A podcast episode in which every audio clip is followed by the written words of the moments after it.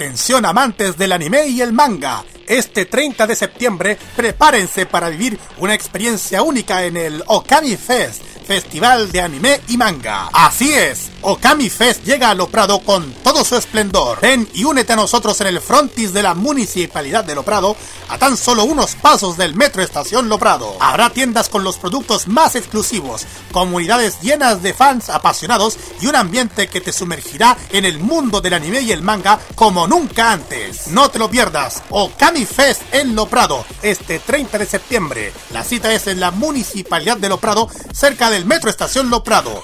Te esperamos para vivir una jornada llena de diversión y aventuras. Okami Fest, el evento que todo fan del anime y el manga estaba esperando. Nos vemos el 30 de septiembre en Loprado. Colabora Pulso Cero, Energic.cl. Los mejores recuerdos del pasado y el presente de la televisión nacional e internacional lo ofrece Telearchivos en sus canales en YouTube y en las redes sociales. Transpórtate a los recuerdos que dejaron en la memoria colectiva en Telearchivos Retro.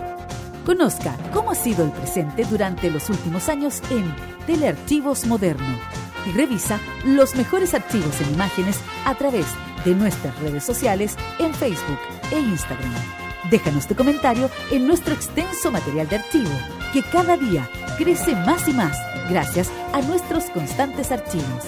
Entra y suscríbete en youtube.com, dale like en nuestras redes sociales y disfruta de estos grandes recuerdos. Telearchivos, rescatando el pasado y el presente de nuestras vidas. Este 2023 vive modo radio, programamos contigo.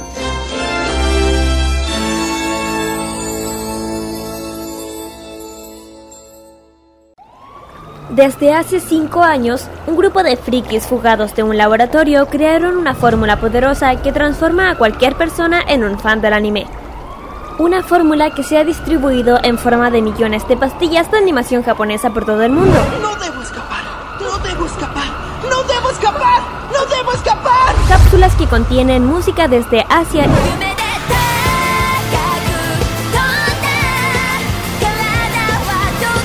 varios litros de jarabe con sabor a videojuegos, manga y cómics que se entregan cada sábado en la tarde. Desde ahora, Kirarin Usagi Ojeda, Carlos Pinto, Dani Bru y Roque Espinosa levantan el telón de una tienda que atiende desde hace más de 200 episodios. Konnichiwa, Popular e. Damos inicio a Fanmacia Popular en modoradio.cl.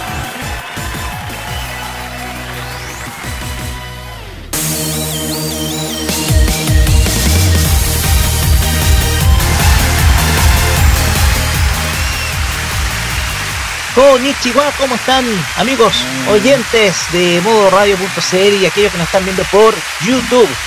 Sean bienvenidos a este nuevo episodio, el número 278 de esta... ¿Cómo puedo llamarla?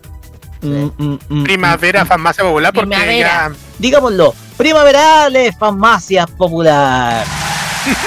Aunque no tan primavera porque todavía estamos en un ambiente medio de invierno. Sí, está un poquito medio invernal, de hecho tuve que está- fogata hace todavía. Yo prefiero el invierno, he dicho, porque no, el calor no me gusta, pues me siento arrasada. Te sofoca. No. ¡Bichos! Ah, de veras, los ¡No! insectos. ¡Bichos! Ya, ¿queréis- que- ¿queréis zancudos de nuevo, Roque? Yo no, quiero, yo no quiero zancudo, yo no quiero zancudo en mi casa. ¿Quieres zancudo, Roque, en tu casa de nuevo? No, no quiero zancudo. Ya, por eso. Cállate entonces. Me O alguien callado que- ya. Y alguien que es alérgico, alguien quiere empezar a estornudar, digo yo. Bueno, y nosotros tenemos que rociar con insecticida previamente la- el verano, así que no, no. eh. Pero igual sobreviven los bichos, no sé de qué manera. en fin. Pues bien, les saluda Roque Espinosa en esta tarde día sábado 23 de septiembre, ya culminando este mes y entrando al último trimestre de este año. Y como ustedes sabrán, este programa no es posible realizarse sin aquellos que nos acompañan cada fin de semana y que están acá con nosotros. Saludamos de manera muy cordial y con un fuerte aplauso a Kirarin Usai Ojeda, Carlos Pinto Godoy y Dani Bru. ¿Cómo están chicos? Muy pero muy buenas tardes. Buenas tardes. Hola, hola. Hola, Hola, hola, este, hola, este hola. sábado este, bueno, este, este sábado ya eh. Oh, ¿verdad, Roque? Hablando de eso, se supone que no empezaba el 18 chico el día. ¿eh? Así pues, lo que, lo que quedó el 18 se consume este fin de semana. Exactamente, por eso que está adelante todo el mundo andaba weyando, perdón la expresión. Andan todos diciendo, no, se viene el 18 chico, hay que seguir con, con el terremoto. ¿Qué? Ok.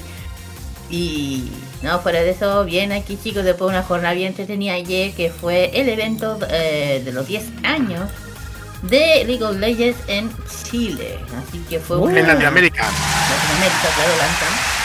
Que eh, eh, estuvieron en vivo con- por varios países, por nosotros, Argentina, Brasil y México. Así que fue todo un... Sí, nos dieron mucho, pero premiaciones, cosas así. eh, la gente quería ver a la a mi panchita, pero parece que no parece que estaba ocupada.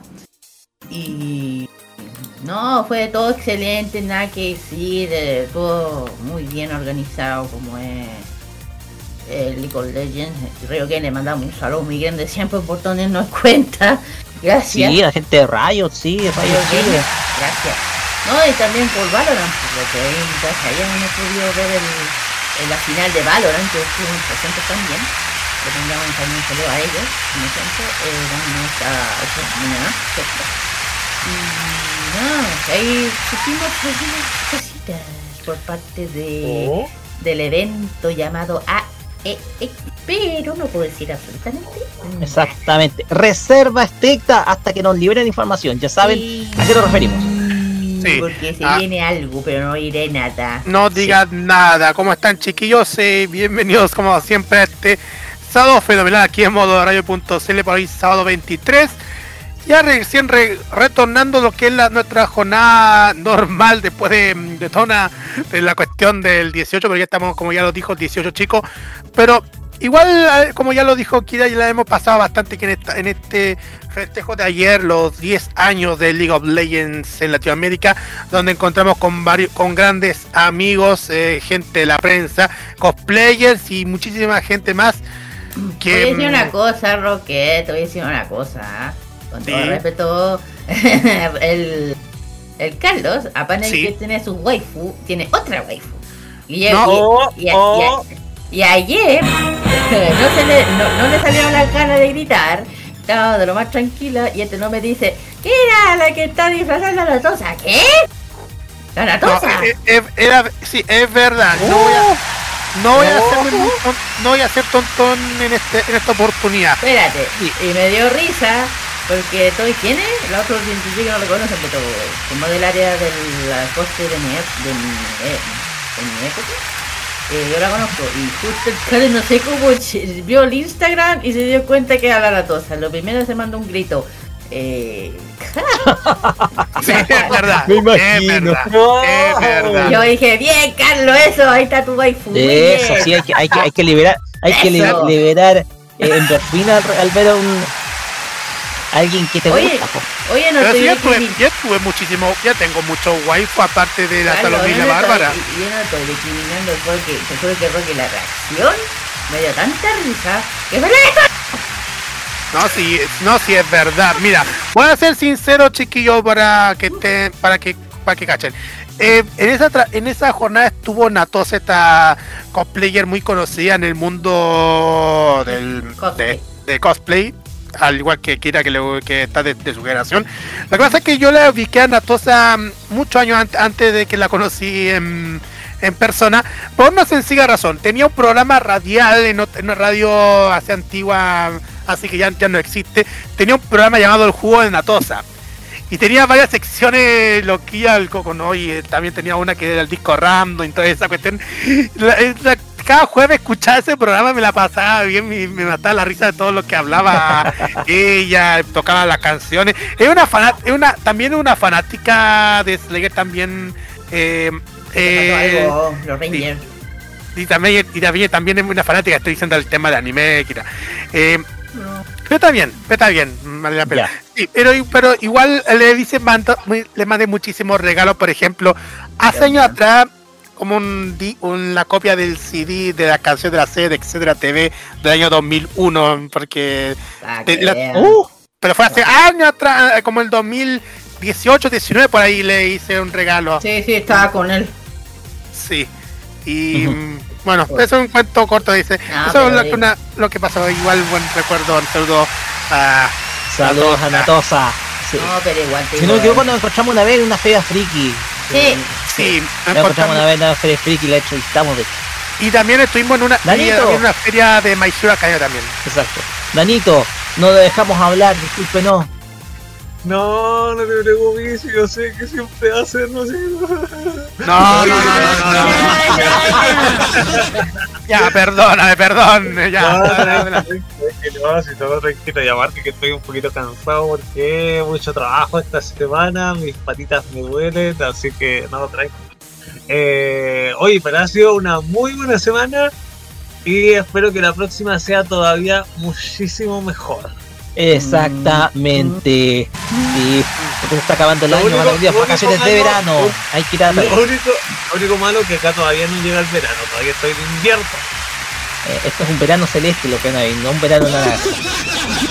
bueno, No, acá, acá negro, negro el verano. bueno, pasemos la pauta del día de hoy porque pasemos. muchos creímos que no iba a estar, no iba a haber tantas noticias de anime, y sí, las hay. Escudriñamos, escarbamos, y, tenemos acá series que van a venir la próxima temporada, porque se va a venir la temporada otoño 2023 del hemisferio norte, y vamos a ver las series Crunchyroll va a traer para esta temporada, así que esténse muy atentos, van a saber qué series van a llegar subtituladas, dobladas, todo eso, ustedes lo van a saber acá, solamente acá en Farmacia Popular. También tendremos nuestra otra noticia más que tiene que ver con el final y una nueva etapa para un estudio reconocido a nivel artístico, desarrollador de las mm, quizás las mejores películas de animación japonesa de la historia. Pasa a tener otra propiedad y yo voy a explicar por qué. La quiero dar la noticia, pero yo voy a explicar por qué pasa de propiedad. También tenemos el Disney de la semana. Vuelve, a, No, vuelve. no puede ser. Vuelve el Disney de la semana. Si nosotros en Tecnomood tenemos el Elon Musk de la semana, nosotros tenemos el Disney de la semana. Oye, hablando de, de, de Elon de la semana, otra vez se le ocurrió una tonta idea. Sí, va- por cada tweet hay que pagar. Mira la tontera. Pero por eso, no ¿qué otra cosa no se le va a ocurrir? No, es que ya con el cambio. Pulgar abajo, pulgar abajo, pulgar Ya, abajo. da- ya, dale, ¿cuál es el día de la semana, Roque? Más, más, eh, no- más las novedades que va a traer, hablando de la Anime Expo, las novedades confirmadas que tiene la Anime Expo y las noticias cortas de esta semana. Todo esto en nuestro bloque de temas, nuestros temas para esta semana. Igual como temas del, del programa de Mercedes Ducci los 80, ¿sí? Ah, sí. todo eso comprimido en una hora. También tenemos el Fashion Geek, que va a estar dedicada a uno de estos artistas, Kira. Eh, sí, pero faltó algo, Roque, que no me... eh, faltó algo, pero ahí te das cuenta solo. En fin, sí, sí, sí, vamos, eh, claro, toca al Fashion Music.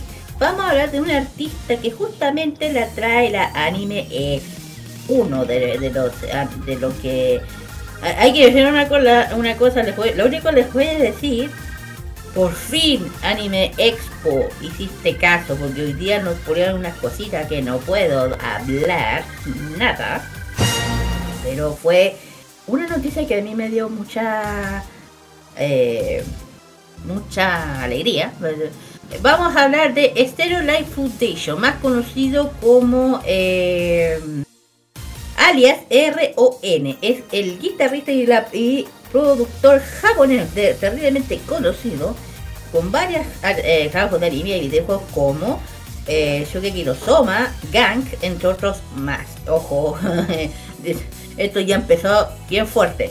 Así Ya que vamos a hablar sobre forma. Claro, este ya se empie- aquí vamos a empezar a hablar un poco de los artistas que vienen de a poco con Anime Expo, que son casi todo musical. Así es. Así que, de a poco. Sí. También tenemos eh, Emprendimientos Geeks, que esta semana está dedicado a... Así es. Vamos a, a- claro, para este sábado por parte de Japón tenemos la tienda y retro. Y por parte de Corea no es un emprendimiento, pero es una gastronomía muy, un restaurante eso yo te lo recomiendo. Que es Gunshik, que es una- un restaurante coreano con un ramen muy típico de allá, pero muy diferente a lo que uno está acostumbrado. Pero ahí vamos a- voy a hablarle un poquito el tips. Hace poco abrieron. Así es. También vamos a tener la máquina del tiempo que en esta ocasión va a viajar al 16 de mayo de 2018 porque vamos a hablar de una de las películas más reconocidas dentro del mundo de la animación japonesa.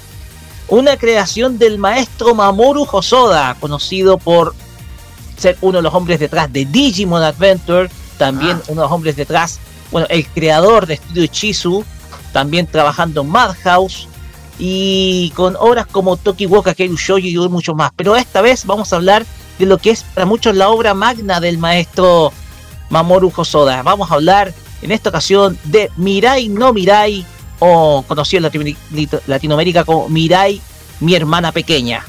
Oh my god. Es una película muy sensible, ojo. Oh my god. Es una película muy sensible. Toca las fibras. Una película que toca las fibras. Yo tengo que contar mi experiencia al respecto. Y estimado Sí. Carlos Pinto, ¿las Shark? Sí, las Atochar vamos directamente hacia la lejana China. ¿Por qué vamos a la China? Porque vamos a vamos a poner con los éxitos que han sonado según una, una una encuesta que está muy anexa a Billboard de China por los éxitos que han de la música C-pop. Así que Ajá. estén atentos para que lo que se quede ya en los primeros 10 lugares y se la van a meter por el Ya. por lo que van a Pero por-. ¡Cacho! En un- es un decir. ¿Por qué soy esta expresión? Es una expresión. Ya, Es se una expresión. termina el programa. No, no, no, no, no, no, no, no, no, no, no, no, ya, ya, vamos de nuevo. No, no, este era. No, no explique, no explique más, ya lo dijo. Vamos, viajamos a China. Todo esto más la mejor música para esta semana acá en Ya, abre las redes sociales, ya. Vamos a poner los éxitos que han sonado en los primeros 10 lugares. Ya. Vamos al tiro con las redes sociales. Hoy, perdóneme, perdón, pero me tuve la expresión tan estúpida hoy día. Carlos. Esto va a quedar para los chascarros cuando lo exhibamos en la, en el, en el, en el programa que vamos a hacer del The Weekend. La, Oh, la éjale. caña del 18, chiquillo, la caña del No, 18. no se te dejó loco la natos. Sí. Se nota. Eso mismo. Perdón. Se nota. Sí, es verdad. Es verdad. Eso mismo. Gracias, Dani. Verdad, verdad, creo que creo que lo de anoche me empecé a volverme loco con todas las cosas que encontramos con amigos de la casa. Facebook, Twitter, Instagram, arroba modo radio, CL y arroba farmacia popular MR, WhatsApp, más 569-947-5919, envío.modoradio.cl, TuneIn, Monkey Boo Online, Radio Box, la aplicación Energeek, también estamos en YouTube y el domingo al aire a través de la señal Energeek y también los podcasts que cada lunes está disponible este programa para ustedes. Estamos en eh, nuestros podcasts oficiales. Estamos en Apple Podcast, Google Podcast, Radio Public, Pocket Cast, Anchor.fm y también en Spotify. En todos esos medios ustedes pueden escuchar nuestro, nuestra audioteca de programas, absolutamente todos los programas de nuestros, todos nuestros programas anteriores, todas nuestras temporadas anteriores. Y desde luego, también pueden escuchar los programas de esta temporada en formato video por el YouTube oficial de Radio.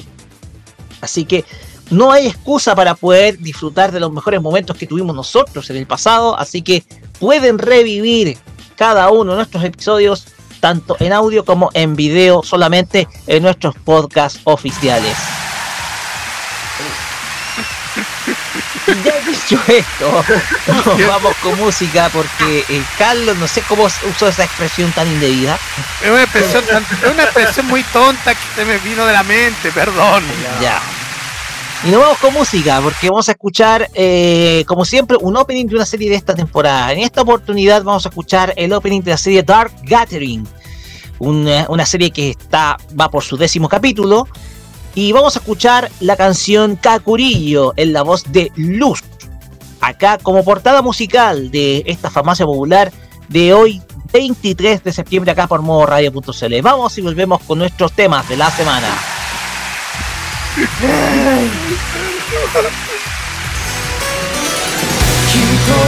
二つその目に焼き付けて生きてると。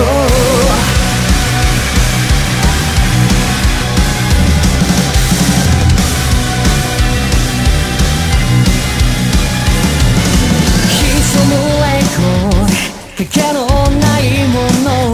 ここにいる現世後悔は刻み込まれてまっされかの意味を探してみる。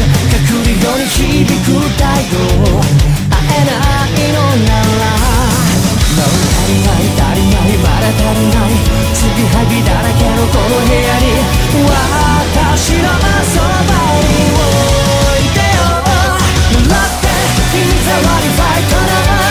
イス声にまりかれ闇の中救いがないほど深くだって鳴り響くラップのアイス追いかけて捕まえてハンター取り付く感覚覚えてよ一つ二つその目に焼き付け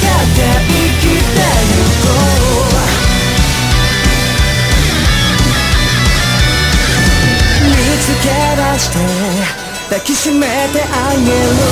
今もまだ暗闇へ飲み込まれていたい。気づかないのはさないの香り。おいでほらかすかに読んだ。声を探してる。なお知れない知れない知りきれない。後悔だらけのこの人生。私を分かってく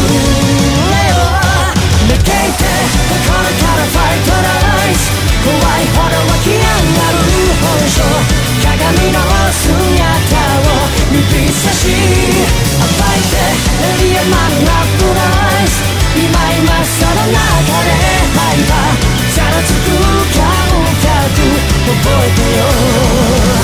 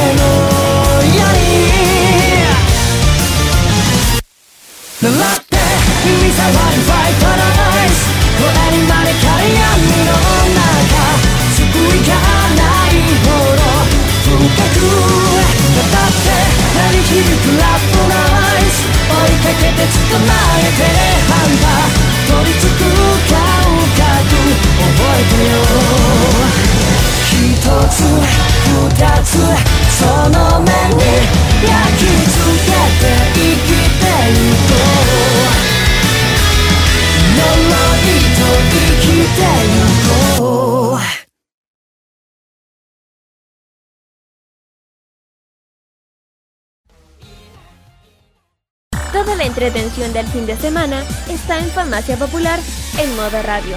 Okidoki Loki.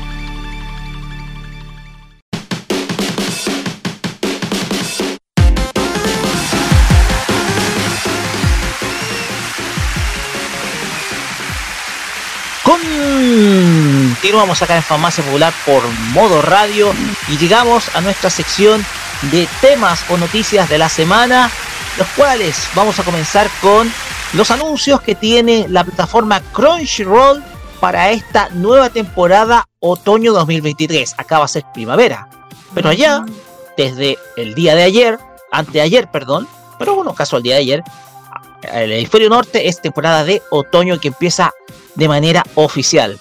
Y es que Crunchyroll liberó el pasado día miércoles las series que va a transmitir vía streaming junto con sus doblajes y los formatos a los cuales va a ser liberados para toda esta temporada eh, otoño 2023.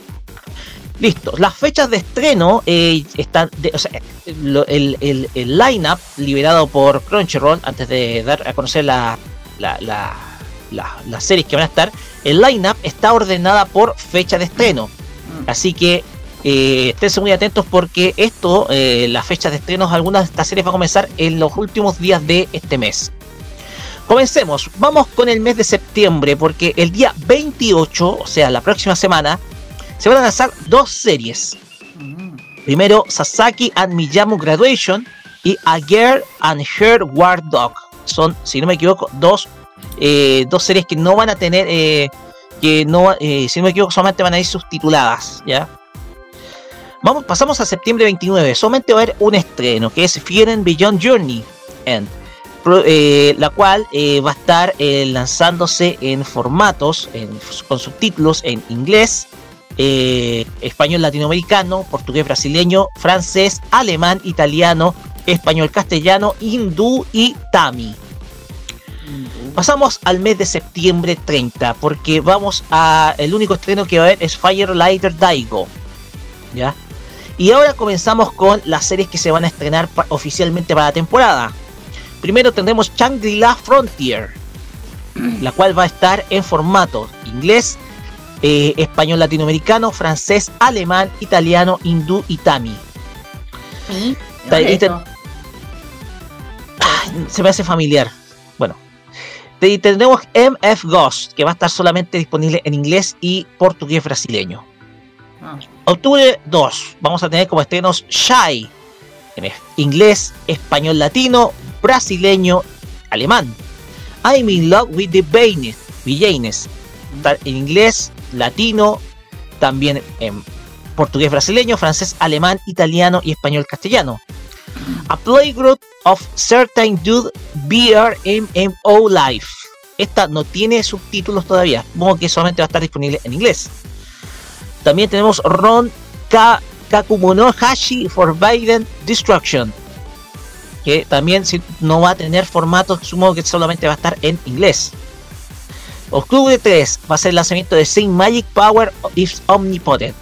En su segunda temporada en, idiomas inglés, español latinoamericano y portugués brasileño. Octubre 4, Kami Herbie God Up. Kizuna no Aliet, segunda temporada. Y Tobit Sensation Another Layer. Pasamos a octubre, al mes, al octubre 5, donde viene uno de los platos fuertes para esta temporada, de que, la cual es la segunda temporada de The Ancient Magus Bride, en su segunda parte de la segunda temporada, la cual se va a lanzar en idioma inglés, español latinoamericano, portugués brasileño, francés, alemán e italiano. Y también otra serie más que es Under the Ninja. Tenemos también en octubre 6 el lanzamiento de otro de los platos fuertes para esta temporada, la cual es la tercera temporada de The Rising of the Shield Hero, que es esta, este Isekai que ha ganado mucha popularidad, la cual va a estar eh, en formato inglés, español latino, portugués brasileño, francés, alemán, ruso y árabe. Otro de los platos fuertes eh, para esta temporada es la segunda temporada de Goblin Slayer, que es esta, que es esta serie que se lanzó, si no me equivoco, el año 2020 y que va a tener su segunda temporada, la cual se va a lanzar en inglés, español latinoamericano y portugués brasileño. Por, si acaso, las decisiones son más que nada por la popularidad que han tenido, sobre todo en ciertas áreas geográficas. También tenemos otros lanzamientos como The Kingdom of Rain y Girlfriend Girlfriend, segunda temporada, la cual va a estar en inglés, español latino y portugués brasileño.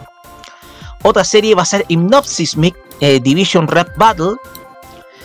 Y pasamos a octubre 7, en donde vamos a tener eh, las siguientes series: A Return in Magic Shot Be Special, The Timon Empire, The Faraway Paladin, My New Boss Goofy, Buterva, The Story of the Man Who Turned into a Pig, I Shall Survive Using Potions y Protocol Rain. Octubre 9 va a ser el lanzamiento de Dead Mount Dead Play, su segunda parte de esta temporada, en inglés, francés y alemán. Octubre 10, After School Hanat Cocoon.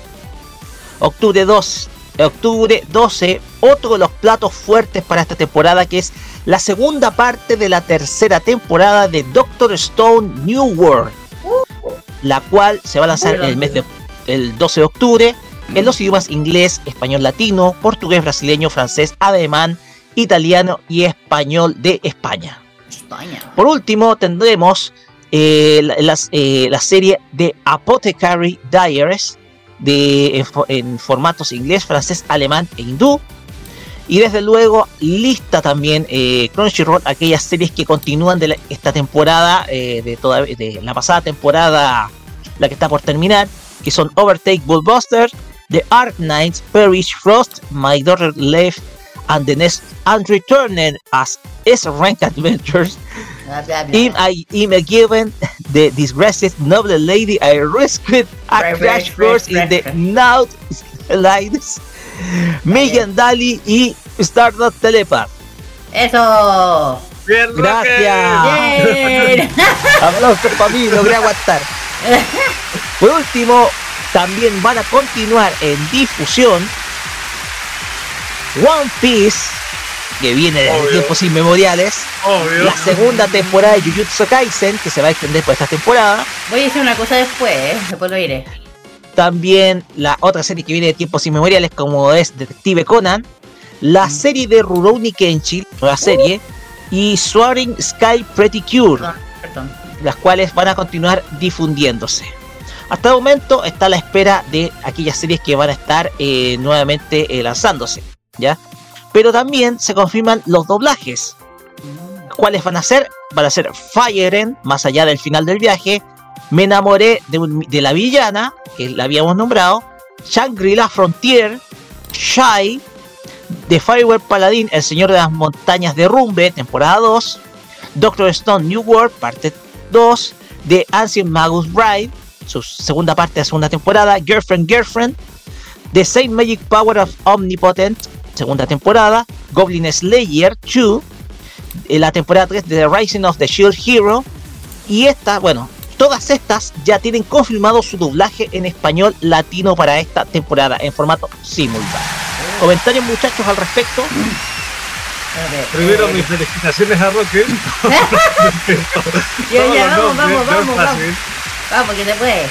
Sí, cada vez mejorando mi modulación.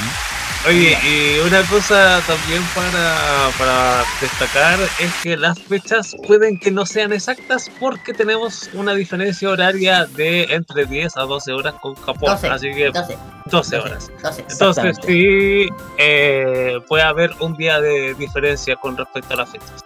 Sí. No, pero eh, mira, eh, de todas, eh, puta, que para entro con el que dijiste, la.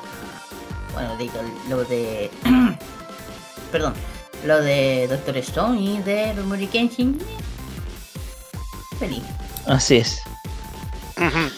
Miren, miren, yo, yo creo que con todo esto de, lo- lo- de la, de la novedad que trae Crunchyroll me sorprendió muchísimo. Y justamente me sorprendió también otra noticia también del mundo de, de Crunchyroll que ya se lanzó el día de ayer.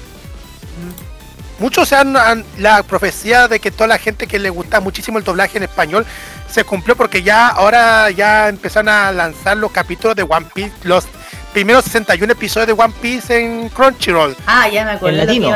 Exactamente, ya está disponible, de hecho ya se ya, ya se Los han publicado en el ¿sí? Los mismos producidos, los mismos de Netflix. Lo mismo de Netflix. Exactamente, y ya la gente, ya toda la gente empezaba a, a, a public- a comentar a través de las redes sociales, sobre todo con lo que anunció en el Crunchyroll, en el Twitter de Crunchyroll también. Oye, Rocky, hablando de eso, iba a decir una cosa. ¿ah? Eh, a los a los chistositos, perdón lo que diré, a los chistositos, que, que hubieron dos cosas que quiero decir rápido. Una, fue el tema del Genshin Impact, y la otra, habían puesto una vela y una rosa de color eh, amarilla en una de las fotos de Jujutsu Bizarra, eh, digo, de Jujutsu Kaisen. Sí, lo vi, Claro. el metro. Espérate, yo estaba buscando porque la referencia, me meto a ver qué onda y espérate, todo el mundo se acaba de comer un spoiler de Porte un buque. La muerte del personaje. Exactamente. y de hecho va a ser portada en las últimas noticias, de hecho. Por eso que, y quedó la caja. Perdón, perdón la expresión, es que yo me metí a ver por qué dije, ¡ah! O sea, todo el mundo se acaba de comer el medio spoiler, weón. Dios mío. Yo me cagué, sobre la expresión, me maté de la risa del por qué. Y dije, de hecho yo también me fui a leer el manga y dije, ¡ah! ¡Uh, weón, gracias! Por eso, por eso. Si, ven comentarios, si ven, si ven unos comentarios diciendo gracias por cagarnos. a todo el mundo. Perdón. Muy Eso. bien. Dios mío. Bueno, son cosas, cosas que suceden en este friki país. Ay, Que digámoslo, la, eh, este país es friki y obviamente la cultura de animación japonesa es y será siempre algo que va a estar presente en nuestro ADN. De hecho, la no, gente de, lo de- de explicaba. hecho, Chile es uno de los países que más consume.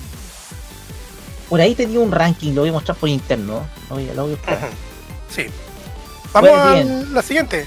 Pues bien, estos son los estrenos eh, que, eh, para esta temporada. Y bien, pues, vamos a ver. Yo siento que los The Sword of the Rising eh, Shield Hero es uno de los platos fuertes de esta temporada. Claro está, para los fans, sobre todo de Rastalia, esa chica. eh, esa chica que, que, que con orejitas súper simpática, súper tierna. eh, ella va, ella va eh, se, se robó los corazones de los fans de esta serie, de este Isekai. ¿Qué? ¿Qué cosa? Bueno, ¿Dónde está? pues bien, vamos con la siguiente noticia, Ahora sí. porque tiene que ver con Studio Ghibli. Sí. Así es, Porque se cierra una etapa de Studio Ghibli, No me lo creo, te juro que no me lo creo. pero hay una explicación al respecto. Sí, sí. Bueno, sí, hablamos de uno de los estudios más queridos del mundo, del mundo del mundo del anime. Y hablo del estudio Ghibli, pasará a ser filia de, o sea, a manos de Nippon TV, tras la venta de acciones. Ojo que como ya, eh, después lo diré. La empresa Radiodifusión Televisiva Nippon TV, o NTV, anunció este jueves que ha, ha decidido adquirir el, el 42,3% de las acciones del estudio Gimli. Además, alguien se le olvidó poner la letra G. ¡Qué lindo! ¿Qué redacción, por el amor de Dios? ¿Qué Le faltaron la letra. Por eso estoy diciendo, oigan, escriban bien. De hecho, hay. Espérate, acaba de haber varias faltas de Después no, se ortografía. quejen, después no se quejen que lo huevean. Ya, después- y y esta transición, una vez completada, convertirá a NTV en el mayor accionista del mu- mundialmente famoso estudio de animación. Y este último pasó a ser de manos de Nippon TV. Filial, filial, ¿qué es eso? Eh, Este anuncio se realizó a través de una rueda de prensa en la que Yoshikuni Yugiyama ¿Te puedo decir algo? Director representativo operativo de, de, de Nippon TV y yo Yoshio Suzuki, el presidente cofundador de Ghibli. ¿Qué es eso? Ghibli. Ghibli. No, sí, quiero, es Ghibli, Ghibli. Sí, la, la, la colección se le pasa a esta cosa, Oye, pero la reacción, oye, la reacción es como la... Eso lo redactaron en pleno 18. Bueno, anunciando mutuamente la adquisición prevista y el hecho de algo previsto. Perdón. Ya, ya que los planes de adquisición están en la conversación desde, desde el año pasado.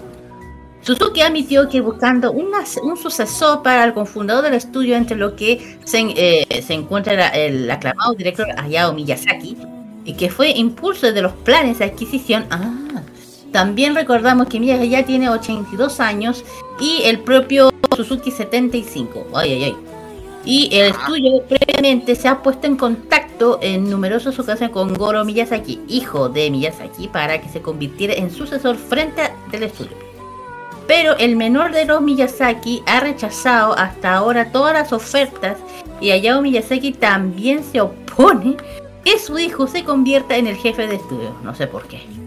Y la Gimli, ahí sí, ha, man- ha mantenido su larga relación con eh, eh, Nippon TV y se re- remonta a las emisiones.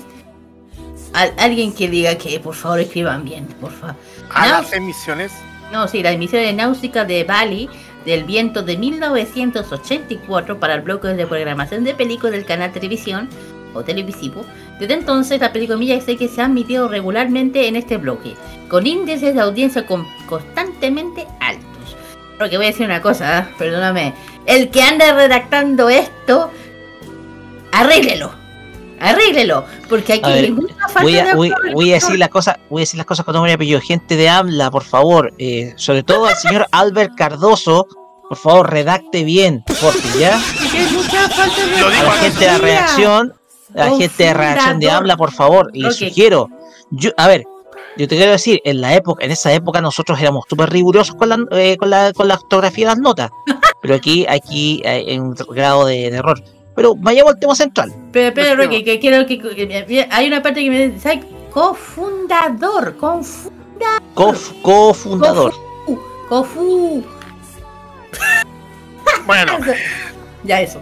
pero, pero volviendo a este tema, igual, bueno, voy a partir yo porque esta es una cuestión importante porque esto es una, una cadena import, una de las cadenas más importantes de la televisión comercial en Japón.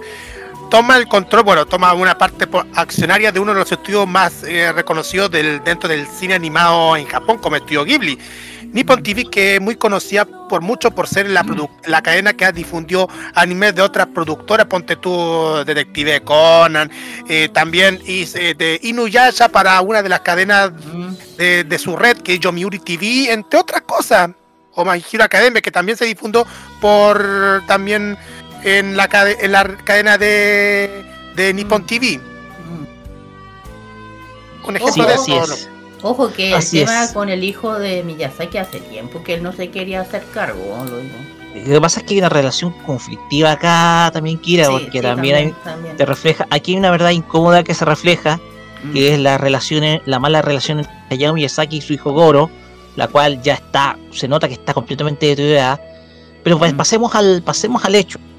¿Por qué razones eh, se está eh, colocando a la venta el estudio?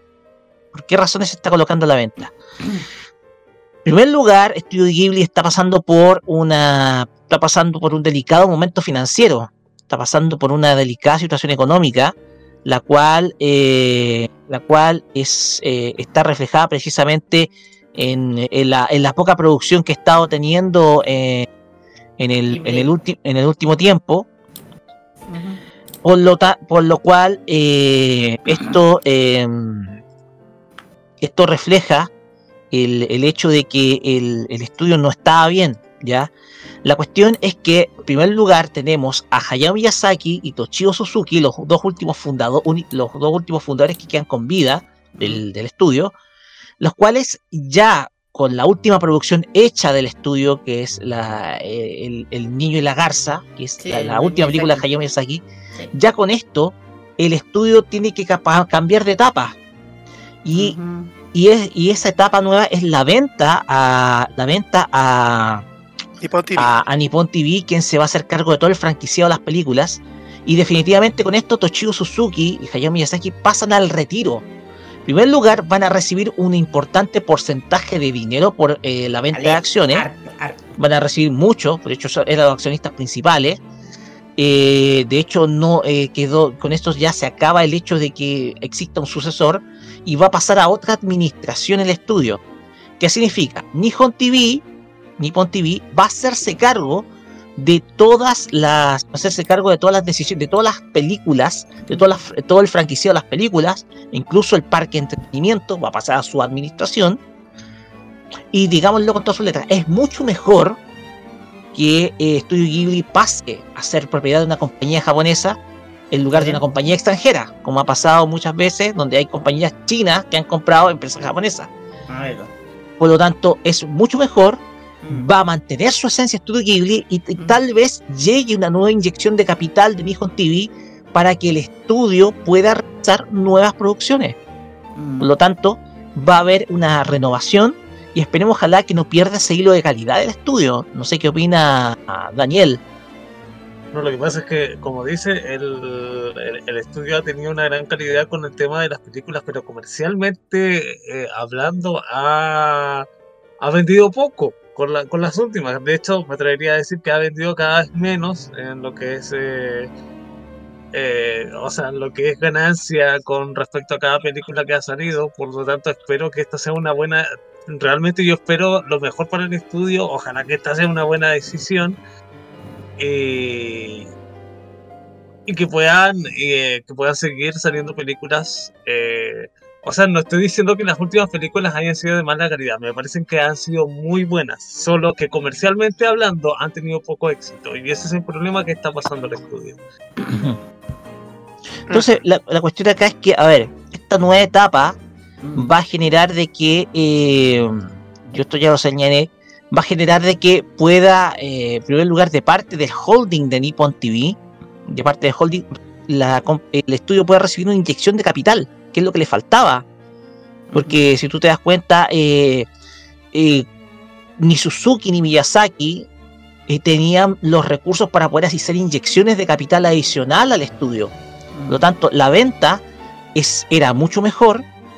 Va a generar de que exista, por ejemplo, de que Nippon TV eh, coloque más recursos en el estudio y de esa manera pueda generar mucho más producción. Entonces, es- ese es el hecho. Ese es el hecho de la venta. Desde luego vas a tener una mayor, una nueva administración en el estudio. Tal vez pueda decidirse por colocar nuevamente a Suzuki como director del, del estudio. Pero la cuestión acá es que eh, hay dos hechos importantes. En primer lugar, el retiro definitivo de Miyazaki, que se va a ir con, digámoslo, una, una, un montón de plata para el retiro, porque va a recibir una parte de esa venta. Va a recibir una parte de esa venta, eh, Hayao Miyazaki. Y segundo, la relación conflictiva entre Miyazaki y su hijo. Se nota que la relación ahí está quebrada, está partida, no se puede tapar esa situación. Entonces es un hecho, es un hecho de que hay un quiebre a nivel familiar de estudio. Ya vais cerrando. Sí. Pues bien, Pues bien, Carlos Pinto, vamos Sí. con la siguiente noticia porque resucita esta sección, resucita eh, Claro. eh, esta, esta, esta, esta, esta- este, este, esta la sección que, muy querida que es el Disney de la semana, que nos trae un nuevo escándalo, un nuevo, un nuevo momento. ay Dios ay Dios Sí. Y esta vez no tiene nada que ver con lo último relacionado con, con, esta con este nuevo corto animado que va a estrenarse prontamente en Disney Plus por el con motivo del, del nuevo aniversario de la magia de Disney, no sé, no. Esto no tiene nada que ver con lo del nuevo corto animado, no. Esto tiene que ver principalmente con la oferta de canales de televisión. Ahí va, porque les voy a contar, chiquillos, lo siguiente.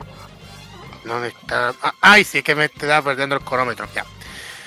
Luego de que el CEO de Disney, Bob Iger, indicará que la compañía podría vender algunos de los canales de televisión como parte de las medidas para hacer frente al auge de los servicios de streaming, la empresa ya está siendo rodeado de gente interesada por comprarlos. En caso de que se dé este necesario.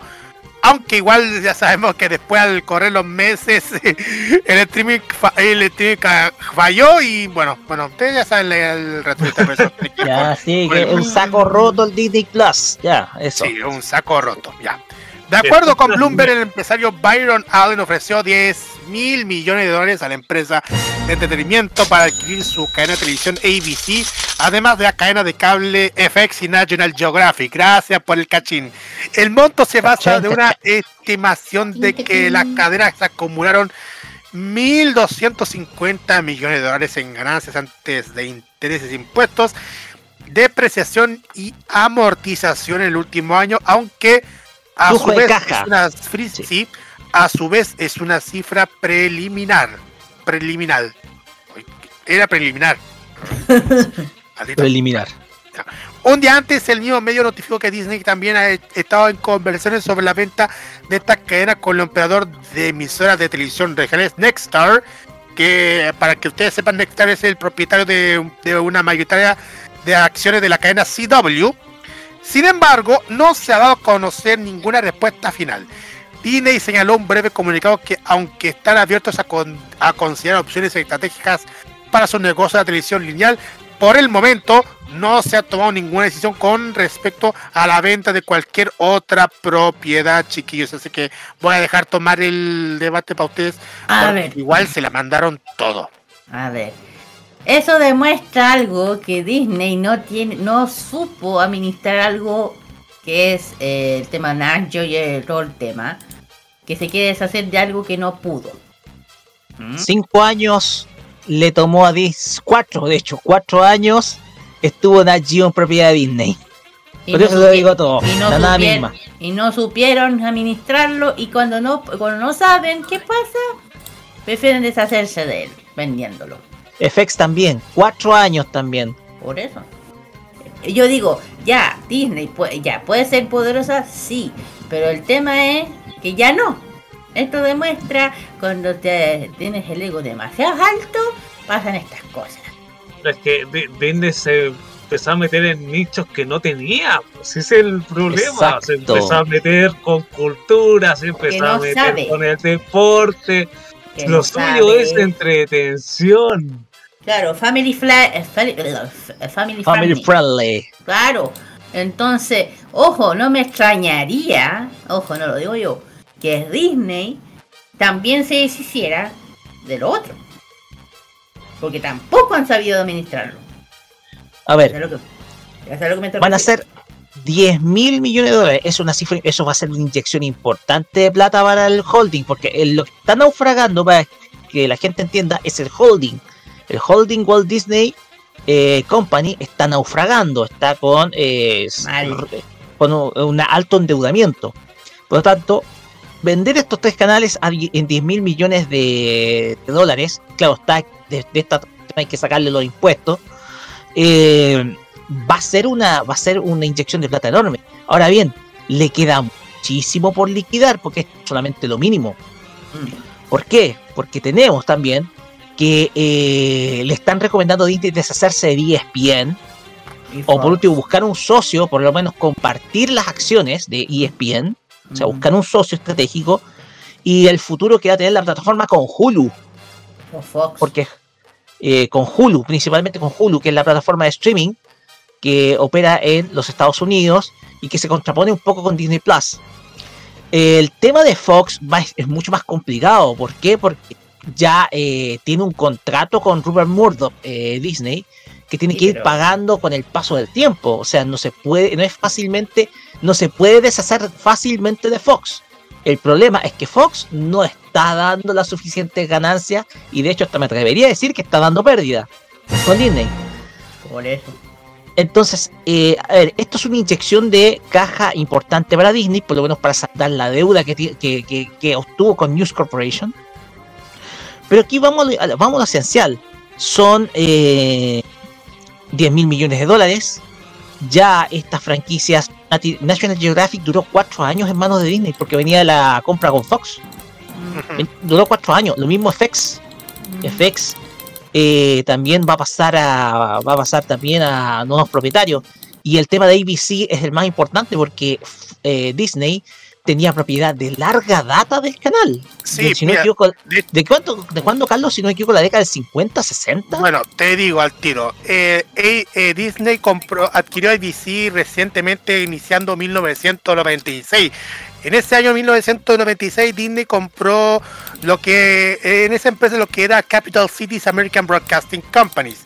ya Anterior, an- y lo, lo que hizo entonces para comprar ABC era vender lo que era la KCAL TV de California, de Canal 9 de Los Ángeles, California para, para comprarse. Es un canal independiente para ya mm, para ya ah, comprarse esa cadena en la que usted conoce que es ABC.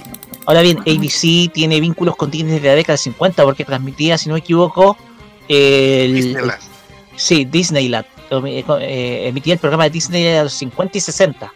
Si no me equivoco, transmitía el club de Mickey Mouse. No sé si Sí, en también, Estados Unidos. también, O sea, Por también. tanto, tenía vínculos desde antes con Disney. Entonces, obviamente, Disney le iba a comprar, claro está.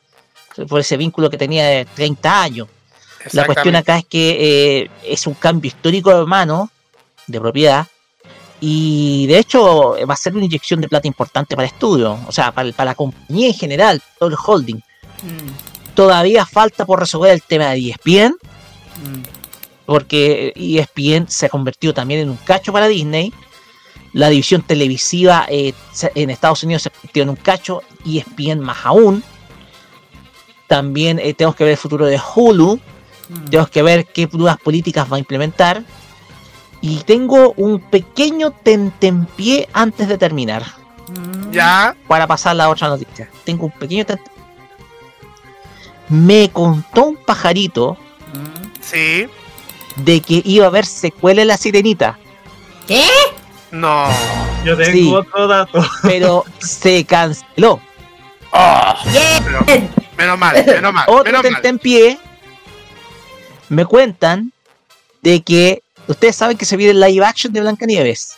Pues Claro, bien, no, se no, habla de que va a pasar directamente a Disney Plus. Porque según cuentan los ejecutivos, están viendo un fracaso en lo que se está haciendo y no la van a estrenar en cines, aparentemente. Porque saben perfectamente. Harto tarde se, enta- se está dando cuenta. Pero eso sí, muchos responsabilizan a la actriz Raquel Ziegler Mire, por yo decir voy- cosas nada adecuadas.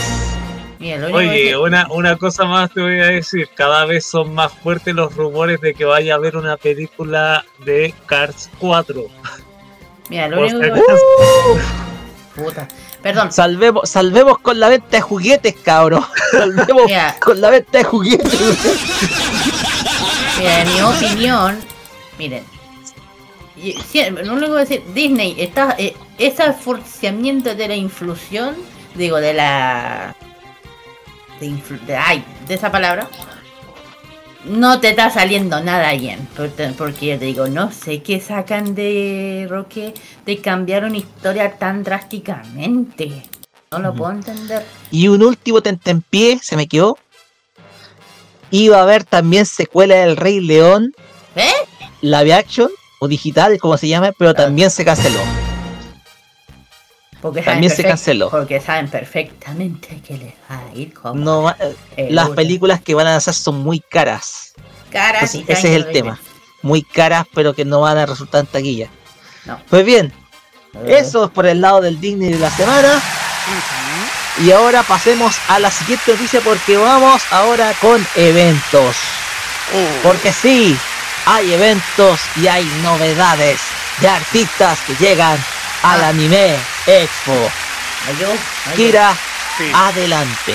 Bueno, eh, bueno, son cosas. Claro, si ya saben que se viene la Anime Expo Santiago. Ojo, que esta es una versión completamente diferente a lo que uno está acostumbrado. Renovada. Totalmente. Dice que son convenciones del anime de Chile desde el año 2002, ¿cierto? Porque yo vengo yendo de esa época. Esta es una edición especial que ya no es la Anime Expo, ahora se llama Anime Expo Anison Matsuri, o sea, el Matsuri Festival. Santiago, que es el 2 de febrero al 4 de febrero de 2024, en el donde siempre, Centro Cultural Estación Mapocho. Eh, ¿Por qué estoy hablando de esto? Porque se vienen cosas muy grandes, muy importantes. Eh, y hay postulaciones para varias cosas. A ver, eso. Y además eh, ya empezaron con muy fuerte, con invitados VIP, muy VIP. Yo no, de hecho yo quedé para. Bueno, el primero en entrar a la fila de invitados inter- inter- internacionales de Japón, llegó el momento de anunciar el primer invitado, es Kazuo Oda, también conocida como el Gran Koda, cantante y compositor, además de productor, del productor de, de cantante del anime de Jojo Bizarro Adventure. Por, la, por primera vez en Chile será parte de eh, la Anime Expo eh, 30, eh, versión 31. Y el Anison Matsuri, no te- uno, no, eh, no- uno no se puede perder su show que parece que va a estar el 4 de febrero, eh, su participación especial, ojo, especial el viernes 2 junto a otros artistas más que van a estar en la versión de Anime Expo versión 31. venta de entradas según dice eh, en, en octubre. Fecha en que no se sabe en qué, pero es en Ticket Chat. Ticket Chat, ok. Eh, y el siguiente, otro invitado también de lujo, hay que decirlo, es, es by Foundation, alias del guitarrista y productor japonés A. Raw On. Son, han, ha trabajado en anime de videojuegos y son diversos, muchos. Uno de las series es Shokeki no Soma, The Time of Reincarnation of the Slime. También eh, Ganta, uff, son algunos de, los animes donde él ha trabajado y no se puede perder tampoco su participación especial el día viernes 2. Y su show especial va a ser el 3. Y bueno, esto, esto explotó en las redes sociales, lo digo yo. Y la última también es japonesa, esto también fue un boom. Soak es una cantante y compositora japonesa que hace mucho queríamos tener el anime que finalmente podemos traer. La oportunidad. cantidad de anime donde ella ha trabajado, ojo lo que tú tapas de los ojos. Enormes, algunos como High School DX, e, DXD. Tri, ya, ah. ya, ok, muy buena. 377, Shogoki no, yo, eh, eh, Shongeki no Soma, Classroom of the Elite Shugo eh, Bow, Demo Koiga Shitai, Blackton Rose y otros muchos más. Por eso te invitamos a descubrir es, eh, el viernes 2 también, una edición especial, y su show de larga duración, ay ay ay, el domingo 4 de febrero. Así que no se vayan a perder esta super anime, anime expo con estos grandes invitados de Japón, que hay que decir son grandes. Y yo sé, eh, y nosotros nos ponemos cositas, pero no puedo decir nada. Exactamente, estamos todavía eh, con embargo, ¿cómo se puede decir? Sí, estamos con, embargo, No, eh, no, igual, oye, le están haciendo, le están haciendo competencia, ya saben. No, pero igual, pero igual Animexo se la está, se la está jugando y de hecho no contaron cositas y yo aplaudo esta vez Después de tantos años, por fin, están viendo la luz. Eso. Bueno, nosotros comentamos, mira, mientras estábamos saliendo, eh, eh, antes de salir al aire, nosotros estábamos precisamente comentando respecto a este lado de cara que se quiere hacer en la Anime Expo. A este cambio que se quiere hacer, porque digámoslo, era algo necesario. Mm. Porque estaba cayendo muy en lo monótono el evento y esto no es por criticar, por criticar, lo que estaba cayendo siempre en lo monótono, en lo mismo. Ahora bien, que se ponga como fuerte el tema del J-Rock y el J-Pop es mm. algo que se destaca, porque se permite que por lo menos haya una diferenciación del evento respecto a otros. Esto eh, de verdad eh, es una buena noticia que estén confirmando invitados a niveles musical enfocándose en el tema Anison eh, respecto a otras versiones anteriores. Porque digámoslo, y no es por, y reiteramos, esto no es criticar por criticar, la edición de este año estuvo fome. Digámoslo con todos estuvo fome. y no es chiste. por lo tanto, se necesitaba un cambio. Eh, Sí, porque se había hecho un método un tanto repetitivo era lo mismo de siempre. No, era que estuviese fome, sino que se repetía la misma fórmula una y otra vez. Y como decía Rock, eso, eso lo volvía mucho más monótono. No era que el evento fuese malo, sino que el evento era ya algo repetitivo y necesitaba un lavado de cara como este. Así es, eh, es una cuestión que desde luego eh, nosotros eh, valoramos por lo menos. Existe una diferenciación al respecto de otros eventos de su tipo porque estamos viendo un boom de las convenciones hoy en día. Han resultado, ustedes han sabido, han aparecido la Super Japan Expo, ha aparecido otro tipo de convenciones en, este ámbito. Eh, estamos hablando de convenciones a gran escala, ¿ya? Convenciones a gran escala. Pero era necesario un, elemento que diferenciara precisamente a, este evento de otros. Y el tema es que se ponga como fuerte los invitados musicales, es algo que desde luego a mí me parece muy, pero muy bien. Exactamente. Exactamente. Yo concuerdo contigo. Kira, no sé si quiere concluir algo con respecto a esto, porque igual los invitados están buenos, digamos, No, los, los mira, anunciados están yo buenos. vengo, mira, yo conocí el Anime Expo desde que tengo memoria, eh, o sea, toda la vida yendo. Puedo decir, yo por fin puedo decir, por fin y decidieron algo correcto, chiquillos, se lo digo ya que soy yo de esas personas que ya de la vieja escuela, que decirlo, y que conoce perfectamente el Anime Expo. Y nada, por, por fin, por fin. Porque la persona que nos dijo, hasta él mismo nos dijo, de varios compañeros nuestros del- de la prensa friki, opinaban lo mismo. De hecho yo dije, bien, bravo, todo, eh, por fin el cambio que se merecía. ta, ta, ta, ta", ¿cachai? Entonces como que ya, bien. Al fin, un evento que toca, que, que ve el horizonte, que bueno. No, no, no. Mira, uno se puede criticar todo lo que quieran a lo que el anime expo, pero por lo menos ahora abrió los ojos. Es como, gracias. Y se agradece. Gracias. Se agradece que se abran a la crítica y que hagan una reinvención del evento porque era necesario, era justo y necesario hacer una reinvención de este evento que desde luego es uno de los más masivos cada verano. Así Es que uno de los primeros que es el- uno de los primeros grandes eventos de anime que hubo en nuestro país en el año 2002 donde empezó toda esta onda loca de free- mundo del anime Japón todo esto claro que antes Así cada uno tiene su cariño a este evento especialmente yo pero siente- mira me pasa con todo el mundo de mi generación que está, está tan aburrido que siempre es lo mismo entonces yo siento ya esto se está dando para la gente de nuestra la generación de ahora ya está bien. Pero igual es como. ñe, ñe. ñe, para nosotros. No, pero igual está súper bueno el, el hecho de que se eh, hagan un cambio de chip al evento. Eh, es algo que sí, se agradece, se agradece muchísimo. Entonces, Mm, es una cuestión de que eh, eso es abrirse a la crítica de verdad. mm, Abrirse a la crítica, eh, no tomar mal, a la mala la crítica y, y, y- y dar a conocer de que hay apertura para cambiar algunas cosas que no están funcionando bien. Y eso es algo que es meritorio. Pues bien, pues bien. Vamos muchachos a las cortas, las breves de la semana. El Sí, resumen dale, de las vamos. breves. Vamos.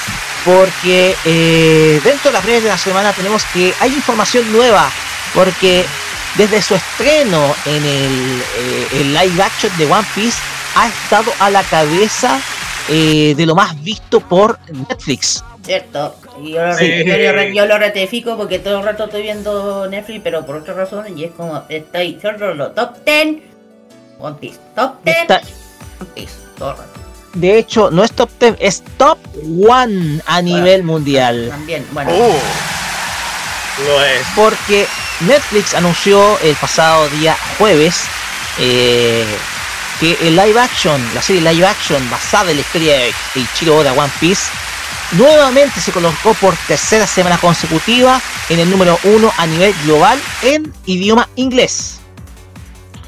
Eh, esta es la tercera semana consecutiva que la serie encabeza lo más visto en, eh, eh, dentro del servicio, acumulando un total de 10 millones de views en total, con lo cual suma 75,5 millones de horas visualizadas en promedio. ¿Ya? Esto es en promedio de las 7,34 horas que dura por completo la temporada. Esto desde el periodo, esto durante el periodo septiembre, eh, periodo septiembre hasta ahora, ¿ya? Eh, la, la serie eh, se ha ubicado en el top 10 de 93 países, siendo rankeado número 1 en 25 de ellos, y a nivel de los Estados Unidos está rankeada número 3 de lo más visto, solo por debajo de la serie que la cual encabeza, que es Dear Child. La serie eh, ha totaliz- en su primera semana tuvo un total de 18,5 millones de visualizaciones, con 140,1 millones de horas de visualización. ¿Ya? Eh, nuevamente, eh, esto, estas cifras dan a conocer la justificación de una segunda temporada. Y lo contamos la semana, no sé si fue la semana pasada o antepasada, pero fue por, por ahí, en donde comentamos respecto de que eh, esto, esto se debe principalmente al excelente cast que se que hubo. Un excelente cast y a los buenos efectos especiales. Por lo tanto, la semana pasada, cuando informamos precisamente de la segunda temporada, esto hablaba precisamente de que la adaptación está haciendo del gusto del público, sobre todo el fan de One Piece, y principalmente del público en general, quien ha evaluado muy positivamente esta obra. Me parece muy bueno. Eh, yo pienso que esta serie live action va a resumir de mejor manera la serie. Y esperemos ojalá que eh, esperemos ojalá que pueda continuar este trabajo que donde Netflix por fin le, hablamos varias veces acertó medio a medio. No, ah, no, al fin, al fin, sí, al fin acertó, sí, por fin. Ya se dio cuenta, qué bueno, ¿no? De hecho yo, mira, yo no soy fan de One Piece, pero cacho mucho ya la historia que no. Yo lo he estado viendo y digo, nada que decir. Pues bien, pasamos a la siguiente noticia porque esto tiene que ver con el mundo DC. Porque, según informa Deadline, los estu- eh, las grabaciones de lo que va a ser el nuevo universo DC todas las filmaciones de las producciones del DC Studios van a moverse de Hollywood a Londres. ¿Qué? Porque eh, Warner Bros. Discovery comunicó eh, oficialmente que la compañía llevará a cabo una importante ampliación de sus estudios, esto en los estudios Warner Bros. Studios Live Destin, estos ubicados en Inglaterra.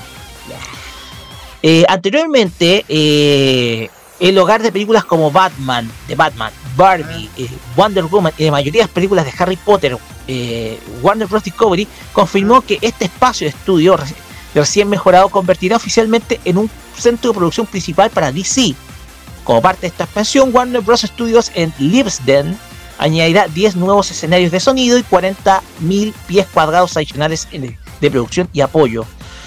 Eh, según comunica, eh, los copresidentes y consejeros delegados de DC Studios, encabezados por James Gunn y Peter Safran, consultarán con el equipo de expansión para asegurarse de que sus ideas se incorporen al nuevo estudio y las nuevas instalaciones de producción.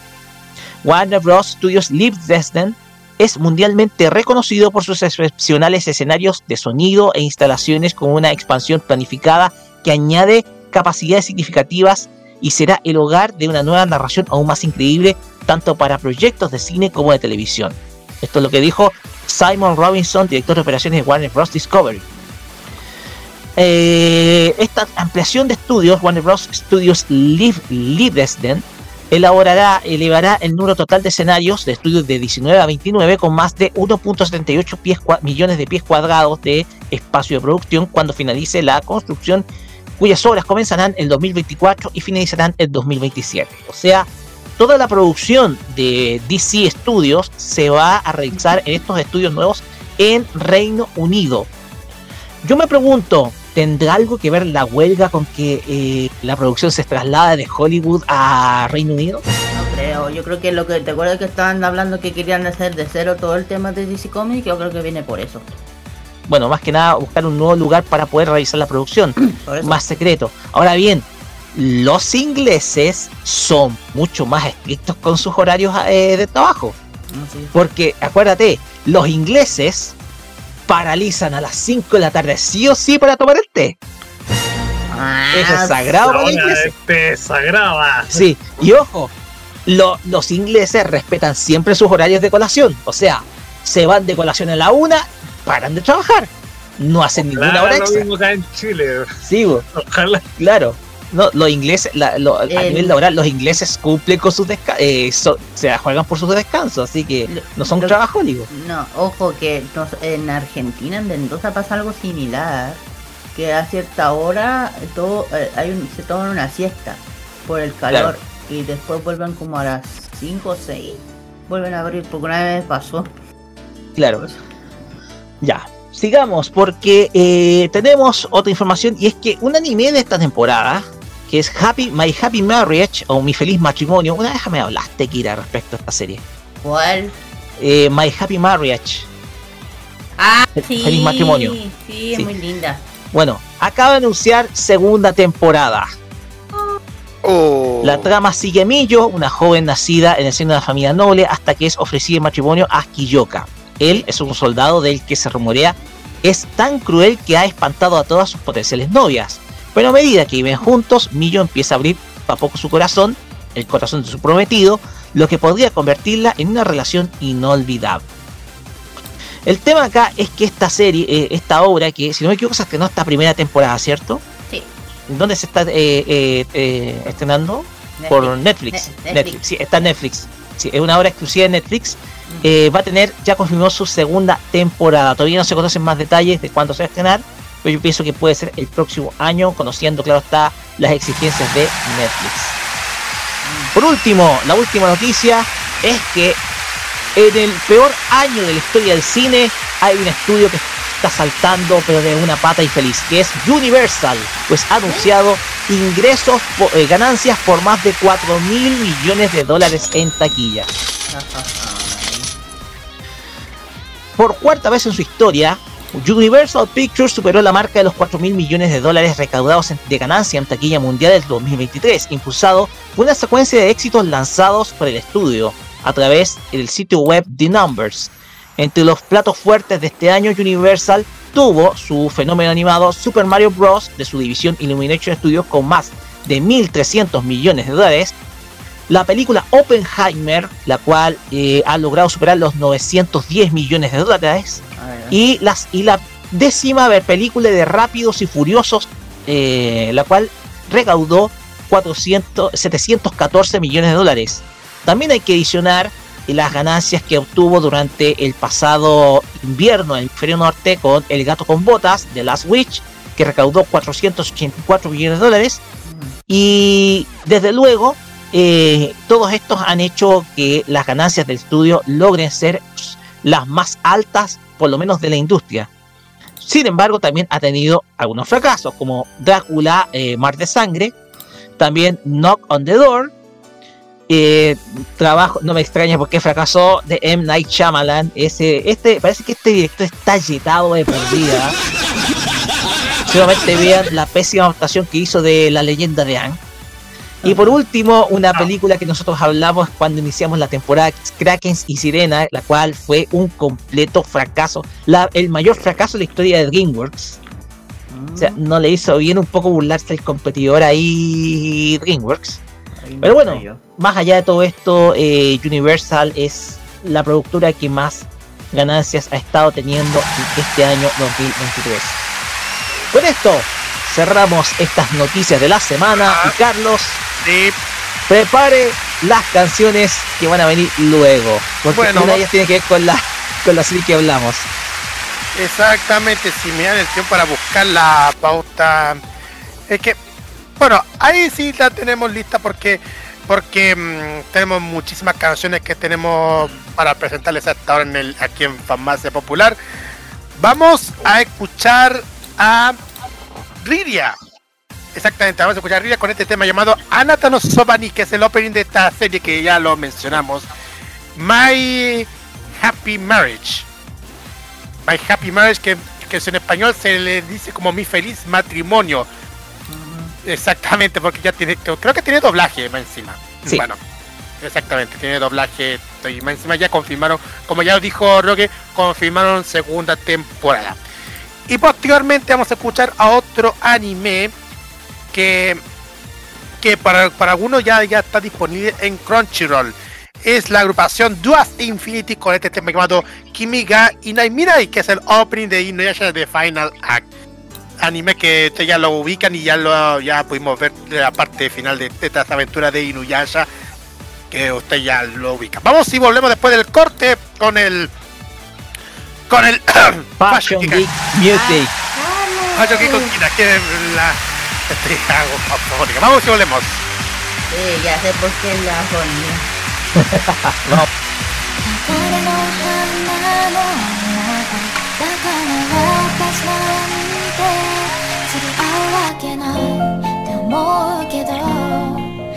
けど手放したくないのですシンデレラストーリーは本当にあります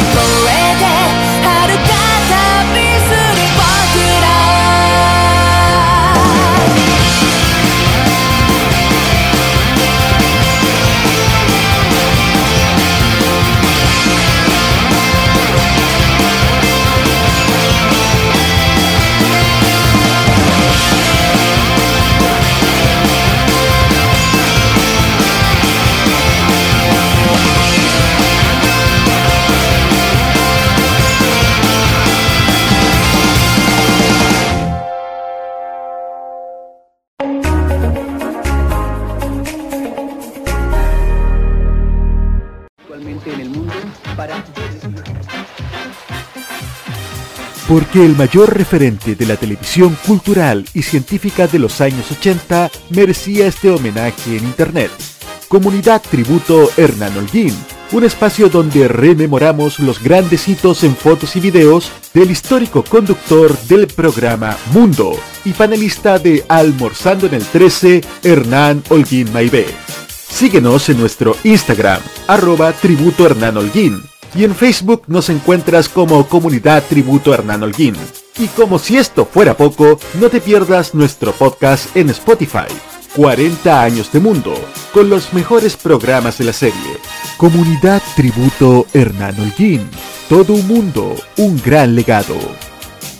Atención amantes del anime y el manga. Este 30 de septiembre prepárense para vivir una experiencia única en el Okami Fest, Festival de Anime y Manga. Así es, Okami Fest llega a Loprado con todo su esplendor. Ven y únete a nosotros en el frontis de la Municipalidad de Loprado, a tan solo unos pasos del Metro Estación Loprado. Habrá tiendas con los productos más exclusivos, comunidades llenas de fans apasionados y un ambiente que te sumergirá en el mundo del anime y el manga como nunca antes. No te lo pierdas, Okami Fest en Loprado, este 30 de septiembre. La cita es en la Municipalidad de Loprado, cerca del Metro Estación Loprado.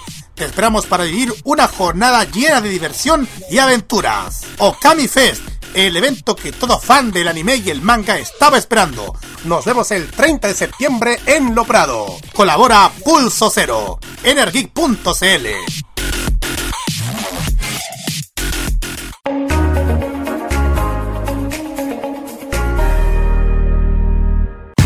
Toda la onda de Oriente lo encontrarás solo en nuestra compañía. Vive la onda friki en la compañía de Modo Radio. Programados contigo. Toda la moda de Oriente y las curiosidades de Japón están junto a Kira, su fashion geek,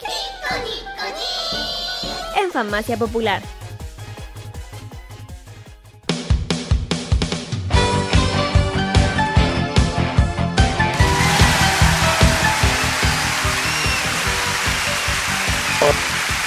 Continuamos acá en Farmacia Popular por modo radio y llegamos a nuestra sección en donde exploramos la música de Japón con Kira y su Fashion Geek Music, que en esta ocasión se va a inspirar precisamente en la Anime Expo que se va a venir el próximo año porque va a hablar de unos artistas que vienen. Estamos hablando de Stereotype Foundation.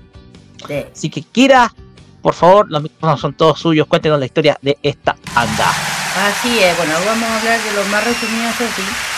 Sí, vamos a hablar sobre este artista, vamos a hablar de, dependiendo de cuando tú el fashion music, artistas musicales justamente que tengo de animar, porque sí.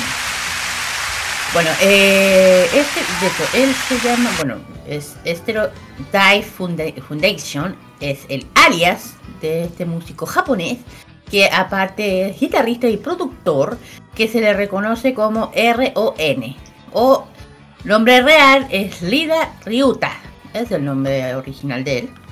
Nació en Tokio, en Japón, el año, el 19 de febrero del 82. Ay, ok. Y el alias fue usado por primera vez, ojo con lo que en el tema de cierre del anime Kyokai no Kanata del 2013. Uy, qué linda serie. Bueno, sigo. Tremenda serie. Y eh, entre, bueno, y también en el 2014 aportó el tema del cierre de una series de anime que yo la vi, a todas versiones, que es Nobunaga de. ¿no? Bueno, eh, aparte de eso tiene su propia, bueno, su discografía de este gran artista es justamente los dos singles, el ending single de Daisy de Kyokaido Kanata y el, el 2014 que fue el de Nobunaga no Full, el ending de hecho. Y usando su nombre real en la banda de Rose Hein, donde es, o sea, él tiene una banda que se llama Rosar y Hill. Es donde el vocalista es pianista. Y también eh, fue el productor y sonido de eh, guitarrista de la banda, de otra banda, Old, Old- Context. hasta que renunció en diciembre de 2012. También es muy conocido por crear música de fondo de ah, para animes y videojuegos. Es como tal involucran en creaciones de canciones en otros artistas como New y Combination Center. O sea, bueno. Y eh, claro. Y bueno, este artista ya dije, bueno, eh, ¿qué es el como Coming Center? Eh, es un subgrupo, para que la gente entienda, es un subgrupo de B6 de John- Johnny Entertainment que está formado por tres miembros más jóvenes del grupo, Morita Go, Miyagi Ken y Okaya, eh, Okada Yushi. Su grupo hermano también, los tres primeros mayores, B6, bueno, es un, es un, eh, es un grupo más o menos. ¿ya? Y bueno, lo que estaba mencionando, bueno, es un artista muy conocido por muchas series de anime. De hecho, son- de hecho, si a alguien le interesa, tiene su cuenta de Instagram. Lo pueden seguir, tal cual. Mira, lo único, mira, eso sí, el alias, eh, el Instagram tiene otro nombre. O sea, no, sé, lo- eh, se llama así si lo quieren seguir. Ese, ahí lo estoy mandando, el Instagram de él.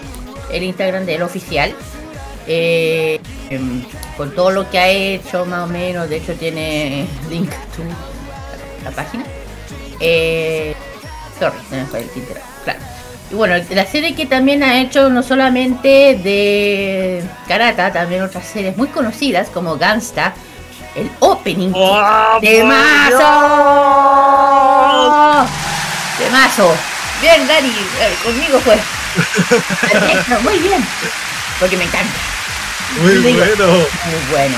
También otra serie, aparte de, también tenemos el tema de una de mis series favoritas de que es Shogoki no Soma Shin no Sora, el opening 1 de que se estrenó el 2019, la primera temporada. Muy buena, a mí me encantó. Me encanta, de hecho. También Noir, también. También otras series como eh, Nobunaga, eh, Tensei, Tensei Shitara Slime, esta serie que también es muy conocida, muy, muy popular, del slime. Y eh, como mencioné también, eh, eh, bueno, ha estado participando en muchos temas importantes, aniversario. De hecho, Anison estuvo participando en muchos eventos. Y bueno, una artista súper joven, muy joven, no quiero decirlo, más o menos, claro. Y bueno, vienen a, a nuestro país, vienen a nuestro país justamente a, a la Anime Expo. Y bueno, ya saben cómo ya di un poquito de hablar de él. Y ojo que sus temas también los pueden encontrar eh, en muchas aplicaciones como Apple TV, en Apple Music también la pueden encontrar, eh, tiene por ahí algo. Eh, ¿no? Y viene ahí, bueno. Y bueno, otra cosa que haya hecho este gran artista eh, japonés. Ya lo dije, nació en Tokio, eh, generación. eh, para muchos artistas que era música de fondo, ya lo dije. También cargado de las voces y teclados de la banda que yo mencioné. Y en la banda privada de Ryoto Shintanai de Pink Bambi, o Bump, que fue el director de la banda, tocó guitarra y teclado en esta banda. Y bueno, si hablamos de otras cosas, y Fundación, otras cosas que ha hecho, series de anime, eh, los videojuegos, todo eso. Eh, vale, aquí está. Bueno, muchos temas sacó él, y bueno, con eso corto y preciso. Es lo que más puedo hablar sobre este gran del proyecto Jam. ¿Eh? Ya, mejor no me meto ahí. Ok, el eh, ya dije, si lo quieren seguir, ahí les dejé la página oficial de, de, de Instagram para que estén al tanto de todo lo que hace. De hecho, parece que está bien activo Roque, es bien activo en sus redes sociales, especialmente Instagram, porque se nota que ha estado participando en muchas cosas, en festivales, de hecho ahí uno puede ver eh, que ha estado en varios conciertos, en varios que te- se llama, ¿cómo se llama? Que temático musical, en muchos festivales, festivales, festivales musicales, ahí sí que no me salía la palabra. Eh, de hecho, ahí sí. Eso aquí dice justamente, de hecho, eh, Agua 2023, después, después Music y ha viajado muchos países, se le nota. eh, de hecho, y justamente creo que va a tocar aquí un panfleto que se llama Lag, Lucky Lag. Y son dos grupos, Singapur. Fue hace poco, fue hace poco, de hecho. Y muy activo este artista, muy activo en las redes sociales, especialmente Instagram, está constantemente subiendo cosas, se nota. O sea, poquita, pero se nota. Así que. Eso, pues chiquillos. Cortito. Sí, no Me está- sorprendió lo cortito de esta reseña de, de Stereo Die Foundation.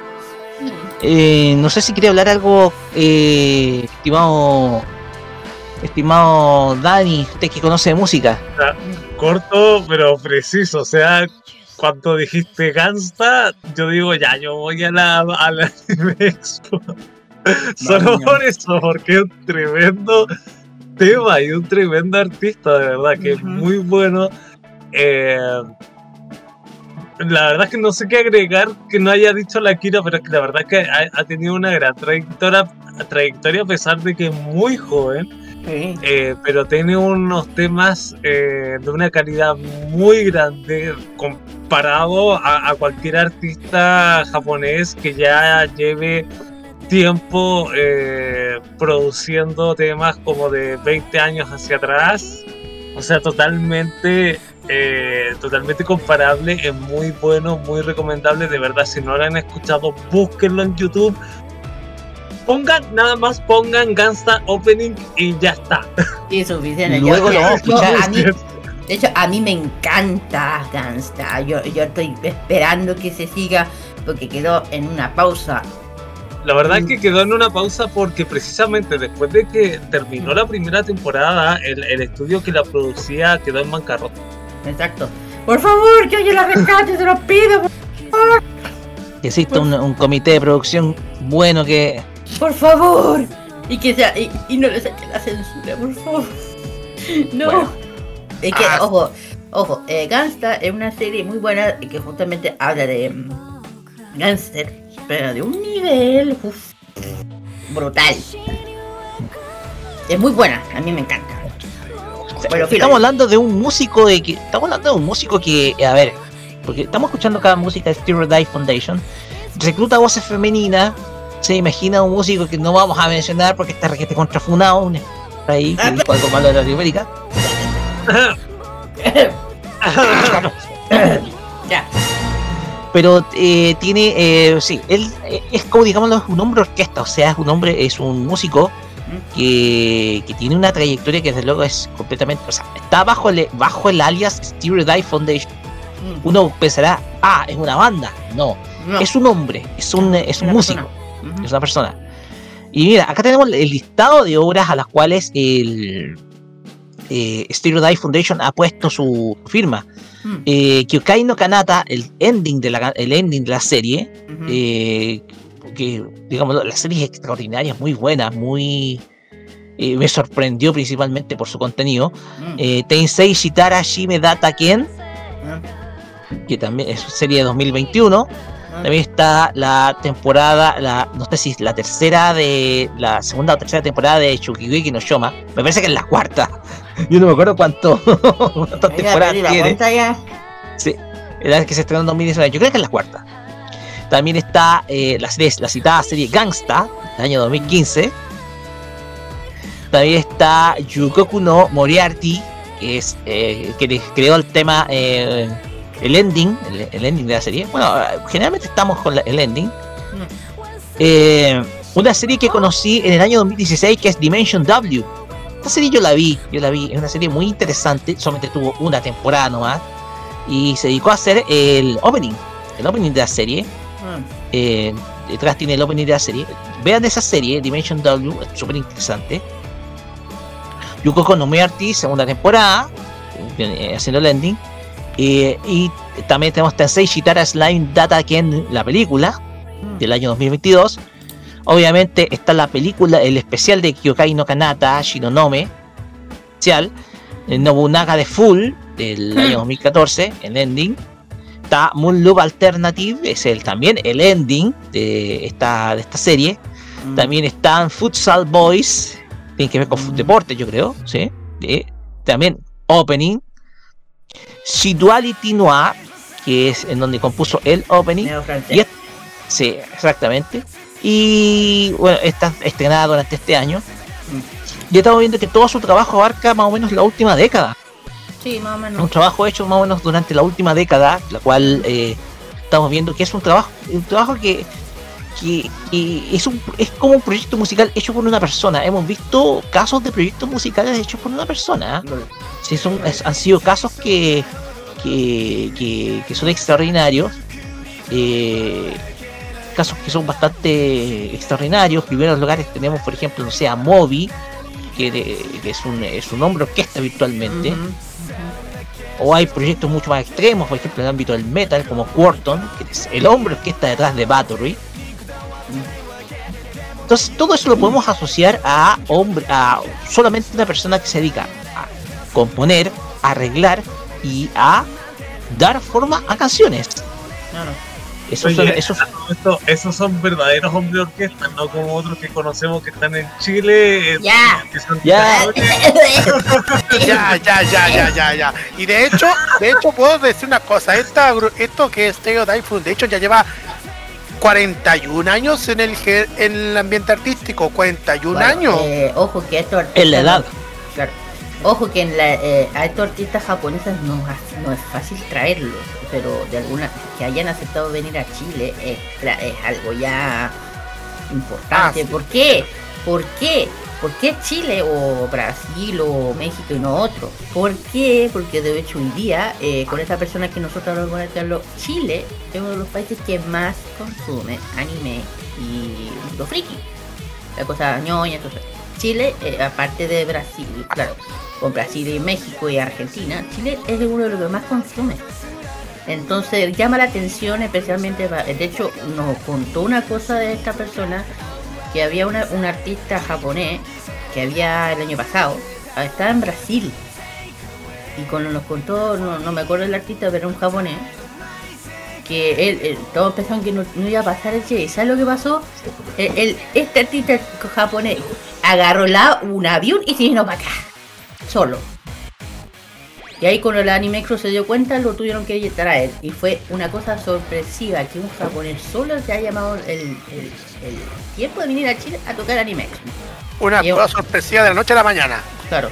Y fue, ahí está el nivel de interés de los artistas japoneses a venir a Chile.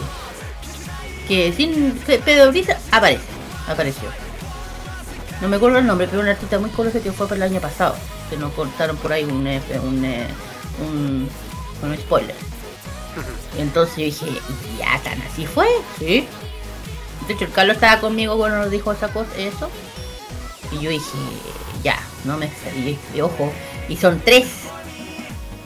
Y el tema es que faltan más, pero no voy a decir cuántos son. Por eso. Ah, ahora sí entiendo esto, Roque. 41 años creo que nació, pero 10 años en el ambiente artístico. 10 años. exactamente, ahí. Exactamente. Bueno, es joven todavía, así que eh, ya les mandé su Instagram para que lo sigan, para que vean lo que hace. Y bueno, con eso es suficiente para hablar de él, justo y preciso, para que estén al tanto de lo que viene el otro año, de justamente el otro año. Exactamente. Bueno, ahora vamos con las dos canciones justamente de él, de, bueno, su nombre es Ryuta Lida, o al, o al revés, Lida Ryuta. Con una de las dos canciones que le ha llevado al, al cúspide, uno es Daisy, el ending de esta serie que ha llamado, de hecho te voy a lo que ese día, no sé por qué, va a volver ese boom de los cosplays de esta serie. No sé por qué, te lo digo.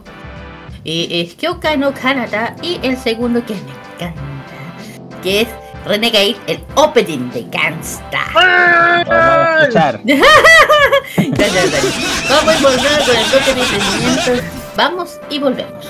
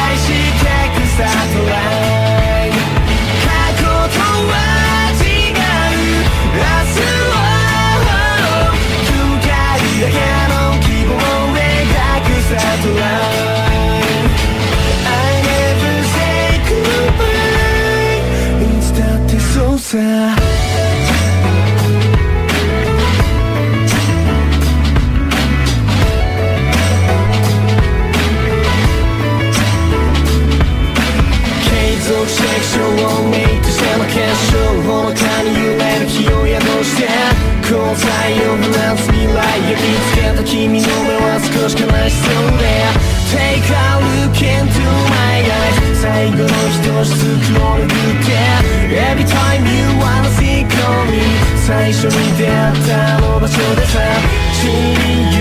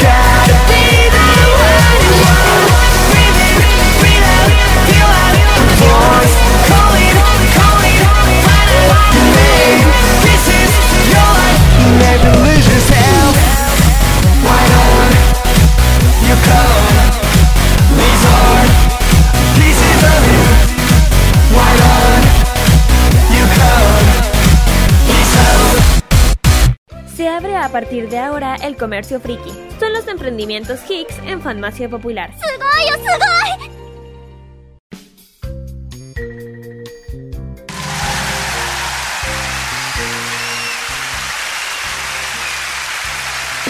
Muy bien chicos, ya hemos vuelto ya del saque Green Beauty, que oye, que hice el yo coche.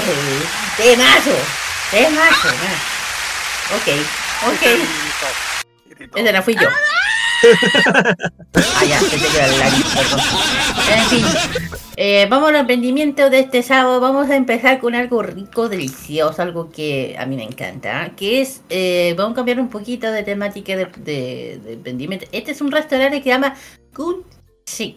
El primer restaurante de Diamond Chile, comida o- 100% coreano. Este es un restaurante que yo fui la otra vez, que justamente es de un ramen muy especial que ellos hacen de, de Corea, que se llama Gunshi. Eh, está administrado por su propio dueño, que también es coreano, digo, son dos, perdón. Y es exquisito, tienen una, bueno, lo que es el, el típico pollo coreano, tienen dos versiones, tienen este, un, el ramen, perdón, no es ramen, ramen. Ramen es muy rico, tiene eh, muy eh, una variedad de eh, suave, picante, es picante, suave y ultra picante. Para que le gusta. Y también es muy agradable, muy rico. De hecho, de, todo el ramen que he probado, este, cuando te lo terminas, es, es una sensación de aliviez increíble. A mí me encantó. Y también, también tiene lo que los famosos kimichi, que hoy en día se ha vuelto muy, muy popular en nuestro país. El tema de, este famoso eh, plati, este, esta fermentación coreana muy conocida. Y este, esto es, bueno, te recomiendo 100%, está abierta de lunes a sábado. Eh, totalmente recomendado. Esto no sé si esto está bien dicho los nuevos leones, pero ahí, ojo, el dueño es muy simpático, 100% coreano. Y eh, hay que decirlo, nunca en mi vida he visto a alguien de Corea, no, pero muy amoroso, tan fanático, perdóname, tan fanático de la cazuela. Porque es fanático, fanático de la cazuela chilena. Todo el rato que yo le veo los, los videos, anda comiendo una cazuela chilena, de todo tipo.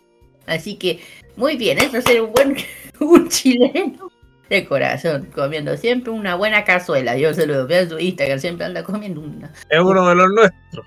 Claro, yo se lo digo, siempre anda, siempre anda con, con, una buena cazuela. En el sur, en el norte, todo ese tema. en fin, el tema, ¿dónde está? Está en Avenida Nueva, Nueva Los Leones 100 140, eh, allá en Providencia, para que vayan a asistir y vean todo lo que ofrece. Y tiene su Instagram que es eh, eh, instagram.com slash gooks-chile para que conozcan la, la, línea de, platos que tienen para la disposición de todos. Y también está el horario de atención que es lunes a sábado de 12 a 20 horas. O sea, ya estaría están cerrados.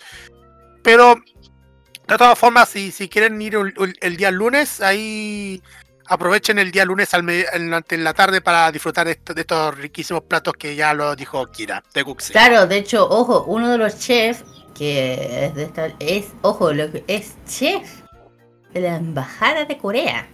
Uno de los chefs, por eso, que es totalmente recomendable. Si uno quiere probar un auténtico ramen coreano, aquí lo recomiendo. Yo fui por el precio, calidad, muy bueno. Yo no soy de comérmelo entero, yo me lo comí todo, súper rico. Ojo que también tiene el pollo coreano, el kimchi, también tiene soju, al que le gusta el soju.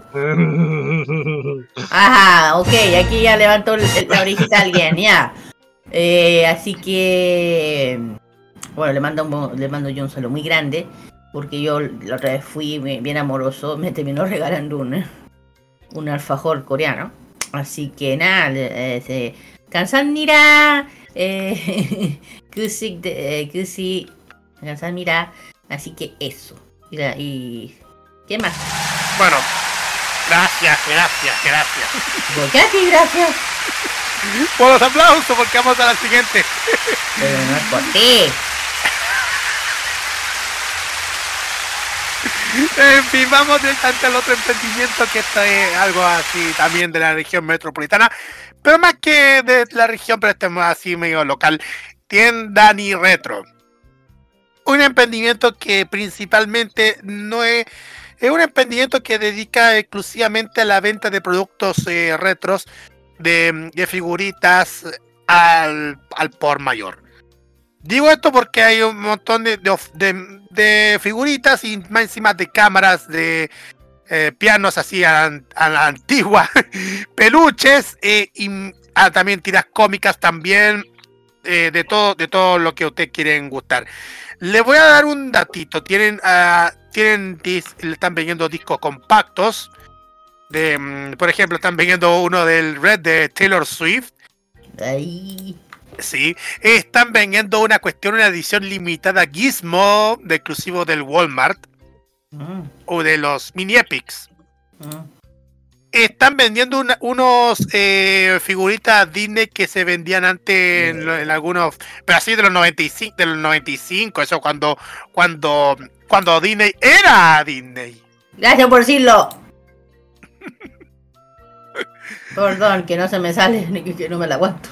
Bueno, está, bueno, ya, ya, ya. El, también están vendiendo Junior Pictionary, también están vendiendo para el, para el deleite de todos.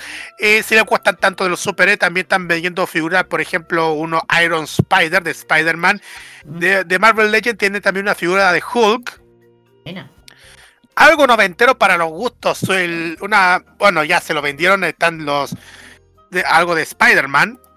También. Es que Spider-Man siempre eh, eh, eh, éxito de ventas, digo. Sí. Siempre. Eh, cómics también tienen cómics, tienen algunos clásicos, Conan el Bárbaro, también uno de Brave Star.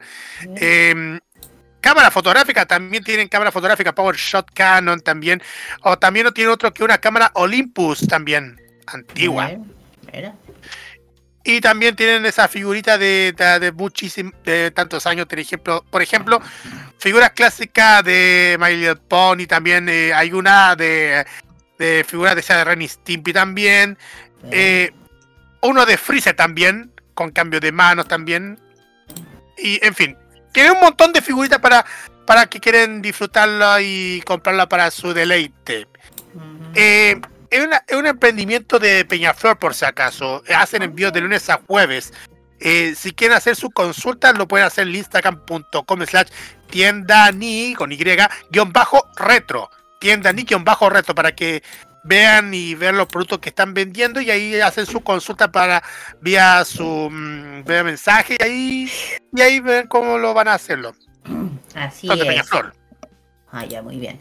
Y muy, así es, bueno, ah, ya terminamos con los emprendimientos. Ojo, eh, hablando de emprendimiento, aquí le mando un saludo muy grande a una que le tengo un cariño muy grande, que, que Faz junto eh, cosméticos coreanos.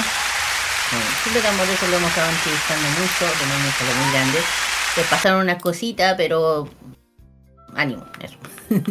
bueno, sí, bueno, siguiente, vamos a estar con los emprendimientos. Los eventos, avisos clasificados. Gracias. Me puedo equivocar. Ya, primero, Feria Chippy Halloween. ¡Esta vez sí! Ya lo dijiste en el que ya, Ya, lo repito, no me importa. El, sie- Oiga. sie- el 7 de octubre, perdón. Entrada gratuita de 2 y media a 7 y media en el espacio Vicente Valdés, Vicente Valdés 395. Va a haber dance cover, fanbase, expositores, random K-pop, zona cómic, comida, actividades y regalos.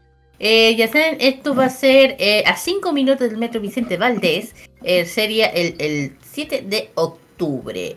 Y van a 50, tem- eh, 50 tiendas con diversos artículos con el acceso, juegos, ropa, música y snack, entre otros, muchos dedicados a lo que es la cultura eh, coreana, y, entre comillas. Y te dice que además, que esto, esto es muy tentador para cualquiera, te esperamos tener muchos regalos para que entre ellos vamos a sortear un lightstick, álbum y photocards y mucho más. Uh. Recuerden que si llegas con tu mejor disfraz inspirado en el K-pop, te puedes llevar un lightstick. Uh. Ok. Eh, así que ahí tenemos este gran evento del mundo del K-pop. Siguiente. Eh, pasa ahí, yo también voy a ir, todos queremos ir. Ya, dale. Bueno, en Feria Friki. Feria Friki que ya se que ya vuelve, vuelve la Feria Friki, pero esta vez viene con algunas sorpresitas. Eh, ya se anunció la fecha, domingo 1 de octubre, 12 a 20 horas, en el Estadio Juventud Atacama, esto ubicado en la Quinta Avenida 1341 en la comuna de San Miguel. Esta versión a la que a la que se dice llamada Supercampeones. Vamos. Bueno, ahí van a, van a- pronto van a dar información acerca de lo que se viene. Yo creo que ya de aquí hasta la próxima semana van a, mo- anunciar muchas sorpresas porque ya, porque como ustedes saben, la semana pasada celebran, celebraron los 11 años de Feria Friki, así que le mandamos un saludo a todo el al personal de Feria Friki por este Sí. por su aniversario y que se vienen muchas sorpresas. Fuerza. Ah, Así es. La siguiente evento es muy querido por nosotros, el tenemos, pendiente, que es por la Pote Fest Chile. Y esta vez la magia llega a Rancagua. El domingo 8 de octubre de 11 hasta las 7. Tiendas temáticas, cosplayer y eso. Automático. Roque, porque arrancaba. Ah, coleccionista cámara 360, ya. No, eso, ya. Punto fotográfico, comunidad, concurso, ilustrador y artesano y mucho más.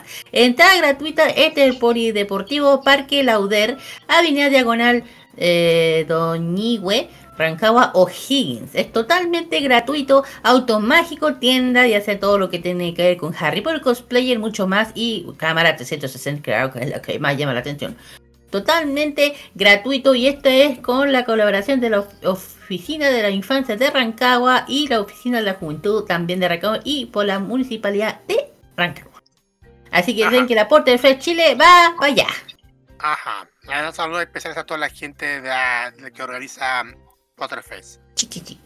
Eh, sí, vamos a tener pendiente a ver si ojalá ya, ya, porque dije, ya lo dijiste en K-Mod. Pronto se van a ver muchas Potterfests en Santiago también. Sí. El último que voy a decir a esta hora es la Okami Fest, festival del manga y anime, donde va a haber grandes expositores, los mejores food trucks, juegos infantiles, cosplayer, invitados, concursos, sorteos, eh, zona de fotos y 360, presentaciones de K-pop, música en vivo, singer y muchísimo más. La cita va a ser el 30 de septiembre, o sea, ya, ya de aquí la prox- el próximo sábado, desde las 11 hasta las 19.30 en la frontis de la Municipalidad de Los Padres a Paso del Metro Estación Lo Prado.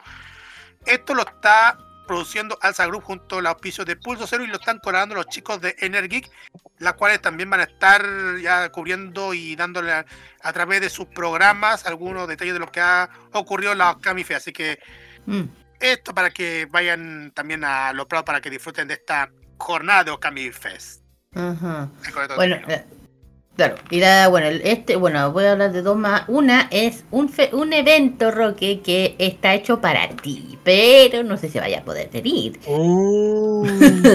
Se llama Mini Festival de Clam. Ya, bueno. Bueno, tienda, merchandising, ilustraciones, show en vivo, anime, comunidad, zona comida y zona de juegos. Más de concurso de ramen picante, sorteo de gra a cada hora, competencia de canto, pasarela cosplayer infantil y adulto, comunidades varias de comida, o sea, zona gay, eh, food truck, perdón, zona de selfie y más de 100.000, los 10.000 primeros que llegan será, se darán un lindo regalito. Y esto es de sábado 7 de octubre de 12 hasta las 7 y media, entrada totalmente liberada. Esto ubicado en, en eh, José Jor, Jor- Jor- Joaquín Vallejo, perdón, 1425 en el eh, en ese en la casona de San Miguel El Llano. eh, Muy cerca. Así que, eh, bueno, dice transporte. Bueno, aquí lo, organiza. Uy, a ver, no lo puedo leer, es chiquitito. Bueno, ya sabes. Para todos los fanáticos de Clam, este especial, este, este evento especial de Clam. Yo creo que aquí alguien que anda. Quiero ir, quiero ir. ya lo estoy bigochando ya. En fin. Y era. gana, ¿verdad? ¿Ah? Tenéis ganas. Yo no, le digo algo a otra personita. Ah, Bueno, eh, eh, bueno, y ¿qué más? Nada más, con eso termino lo que son los avisos clasificados de eventos. Vamos con las cancioncitas. Bueno, aquí me meto ya saben mi lado de confort. Por primero vamos a hablar de otros de mi niño bello preciosos. Así ya tengo, ya, ya he dicho muchas veces. Mi niño de Guanas que estará pronto a hacer su chocolate. Eh, con su canción que uno de mis favoritos que es Black Mirror versión japonesa y también las lindas y hermosas Twice que ya anunciaron su gira el, año- el otro año para Latinoamérica en México por favor eso es lo que Que vengan, por favor. Ya, eso. Eh, con su canción Break the Grove de versión japonesa. Vamos, volvemos con la máquina del tiempo. Vamos a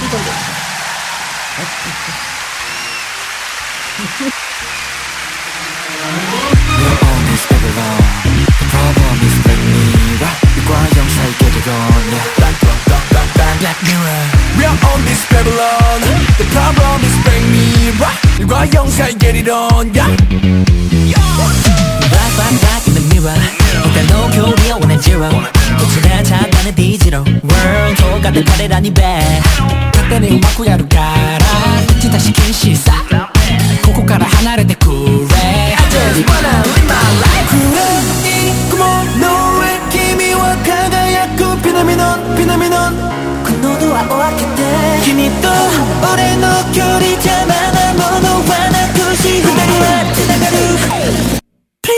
about Black Mirror.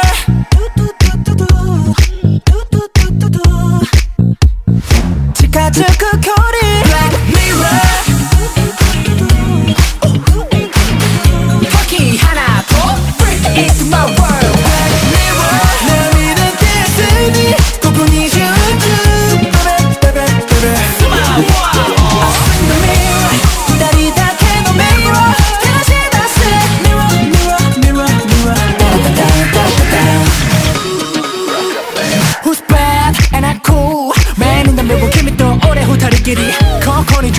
eyes move your body 걸어 도끼로 토비코 외쳐 let me take bounce 너의 가제라나 몰카나 코너 후레 문이 갖고 나를 재즈 국학해 내가 줄래 can love me your heart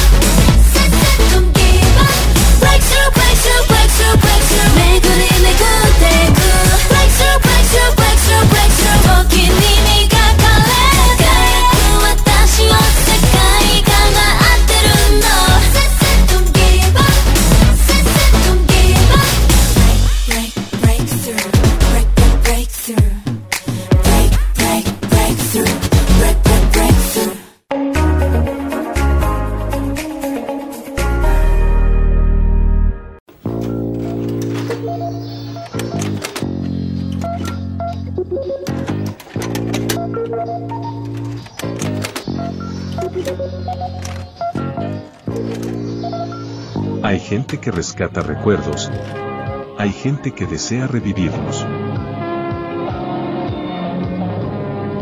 La comunidad de archivistas une a esta gente al menor costo posible. En eso estamos. Fomentando la preservación, la transmisión de vivencias y todas las acciones que nos permiten rescatar recuerdos perdidos para usted y nuestra comunidad. Comunidad de Archivistas, Acción para el Rescate. Atención amantes del anime y el manga. Este 30 de septiembre prepárense para vivir una experiencia única en el Okami Fest Festival de Anime y Manga. Así es, Okami Fest llega a Loprado con todo su esplendor. Ven y únete a nosotros en el frontis de la Municipalidad de Loprado, tan solo unos pasos del Metro Estación Loprado. Habrá tiendas con los productos más exclusivos, comunidades llenas de fans apasionados y un ambiente que te sumergirá en el mundo del anime y el manga como nunca antes. No te lo pierdas, Okami Fest en Loprado, este 30 de septiembre. La cita es en la Municipalidad de Loprado, cerca del Metro Estación Loprado. Te esperamos para vivir una jornada llena de diversión y aventuras. Okami Fest, el evento que todo fan del anime y el manga estaba esperando. Nos vemos el 30 de septiembre en Loprado. Colabora Pulso Cero, Energic.cl.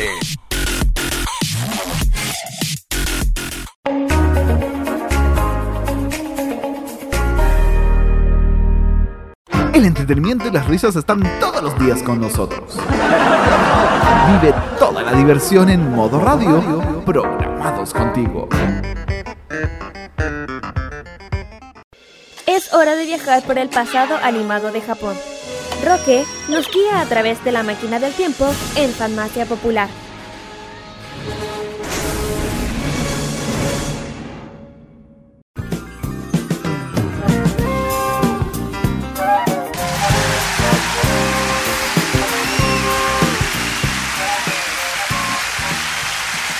Continuamos acá en Farmacia Popular por modo radio y llegamos al momento en donde repasamos una obra animada japonesa del pasado. Se trata de La máquina del tiempo. Momento en donde recordamos una serie del pasado próximo y también lejano de Japón. Y en esta oportunidad nos vamos a trasladar al día 16 de mayo de 2018, particularmente al Festival de Cannes, lugar en donde se estrenó por primera vez esta película, para después ser estrenada posteriormente un mes después en Japón el día 30 de julio. Una historia sencilla, modesta en ciertos casos, con una premisa muy simple, pero que desde luego es un maravilloso relato sobre la vida. En esta oportunidad vamos a hablar de la película Mirai no Mirai.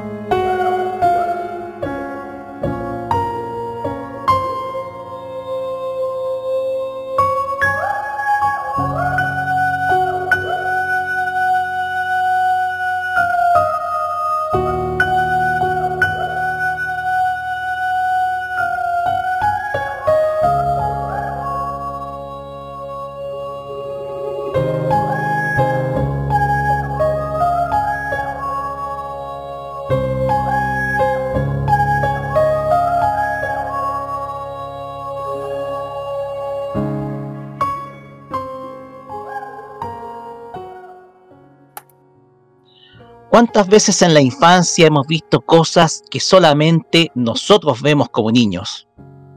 ¿Cuántas veces hemos querido ver la imagen de nuestra familia y la nuestra del futuro e incluso conocer las figuras familiares del pasado?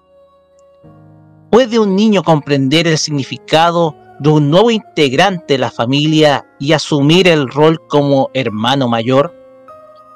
Esta historia es la visión de la vida de un niño de tres años de edad, el cual en un principio se siente desplazado por la llegada de su pequeña hermana. Pero a veces la visión de un entorno, de una familia a través de un, de un roble que ha estado creciendo dentro de una vivienda construida de parte del padre de la misma. Esta visión lleva a que su vínculo con su hermana de, a poco vaya haciéndose cada vez más fuerte.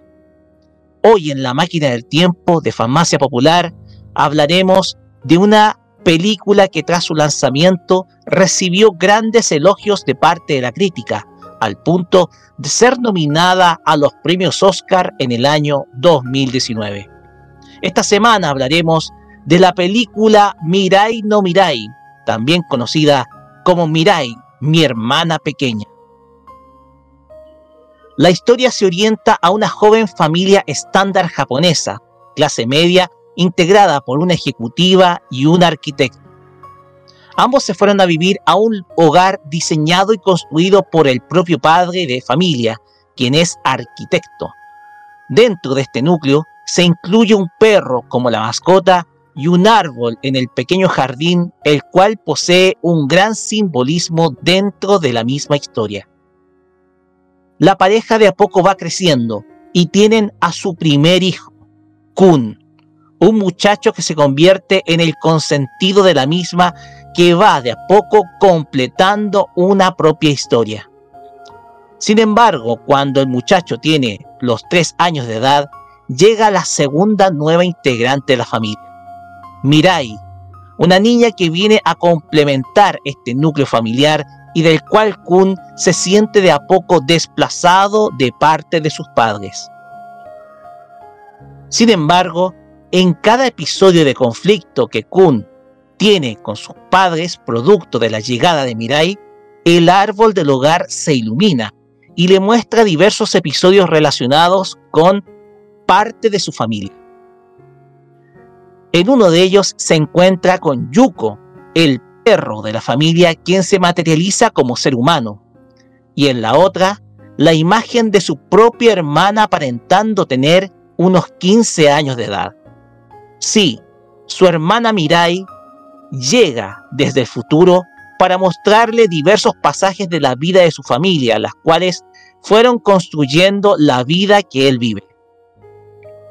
A partir de ese momento, Kun se enfrenta no solo a la realidad de su propio crecimiento como niño, sino también comienza a conocer el verdadero significado de la vida, el cual tiene como sostén la vida estresada de su madre, el rol extendido de su padre como amo de casa y consultor, el rol de la mascota como algo más que un compañero de la familia, y Mirai, quien le mostrará a Kun el rol que va a tener a partir de ahora como el hermano mayor.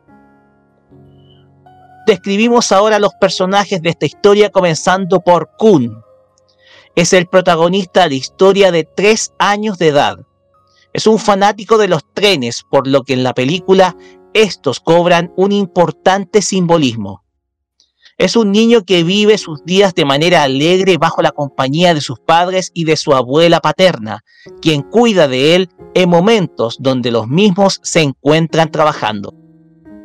La relación de sus padres cambia completamente con la llegada de su hermana menor, Mirai, quien de inmediato le roba todo el protagonismo de su vida. De pronto surge algún conflicto en donde Mirai es parte del mismo, desatando los berrinches de Kun. Es ahí donde el árbol de su jardín, un roble que se encuentra desde la construcción del hogar, se va iluminando mostrándole la imagen de dos personajes importantes dentro de su historia.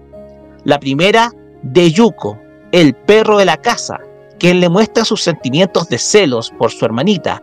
Y por último, la misma, Mirai, su propia hermana, materializada en un adolescente de 15 años, quien le ayuda a mostrar una imagen más gentil de su persona hacia ella. Desde ese momento, Kun comienza a vivir distintos pasajes de la vida de su familia, como por ejemplo el conflicto existente entre su madre y su abuela, y el crudo pasado de su bisabuelo paterno. Todo esto le ayuda a seguir creciendo en cosas sumamente comunes dentro de su etapa de crecimiento, además de fortalecer cada vez más la relación con su pequeña hermanita. Pasamos ahora a Mirai. Es la coprotagonista de la historia. Es una niña recién nacida, muy hermosa y la segunda hija de la familia de Kun. Desde un momento se roba todas las miradas y preocupaciones de su familia, desatando los celos de Kun. Sin embargo, bajo el influjo del árbol del hogar, Mirai se manifiesta desde el futuro como una niña de 15 años, quien llega a mostrarle a su hermano todos los eventos que marcaron la existencia de su familia a modo de mostrar todos estos eventos que dieron origen tanto a la familia que conforman como también a su propia existencia. Siempre aparecen los momentos de conflicto de Kun con sus padres, pues le muestra a su hermano que todos los problemas por los cuales él hace berrinche no se comparan con los que vivieron cada uno de sus antepasados, entre ellos los mismos padres. Pasamos ahora a Mamá. Es la madre de Kun y Mirai, de aproximadamente 25 años de edad. Trabaja como ejecutiva en una empresa por lo que su tiempo se ve muy reducido hacia sus hijos, encargándoles la labor de ama de casa a su propio esposo, quien se hace cargo de ambos mientras ella no se encuentra. Mamá tuvo una infancia complicada, pues rompió lazos con su madre, con quien se termina reconciliando gracias a Kun. Es muy animada y ama todo con todo corazón a sus hijos, dando muestra que siempre, incluso en su trabajo, piensa con mucha preocupación en cómo se encuentran ellos. Pasamos ahora a papá. Es un consultor y arquitecto, padre de Kun y Mirai. Proviene de una familia de diseñadores e inventores que se le inculcaron la pasión por el cálculo y la construcción, por lo que se dedicó a estudiar arquitectura, convirtiéndose en diseñador de viviendas modernas. Dado que trabaja mayormente desde casa, donde tiene su propio estudio, se dedica a las labores domésticas, entre las que se encuentran el cuidado de ambos niños. Es un individuo que gusta hacer las labores domésticas y a la vez muy metódico, concentrado e inteligente. Virtudes que lo hacen especial tanto para sus padres como también para su propia esposa. Pasamos ahora a Yuko. Es el perro de la familia quien está desde mucho antes del nacimiento de los niños.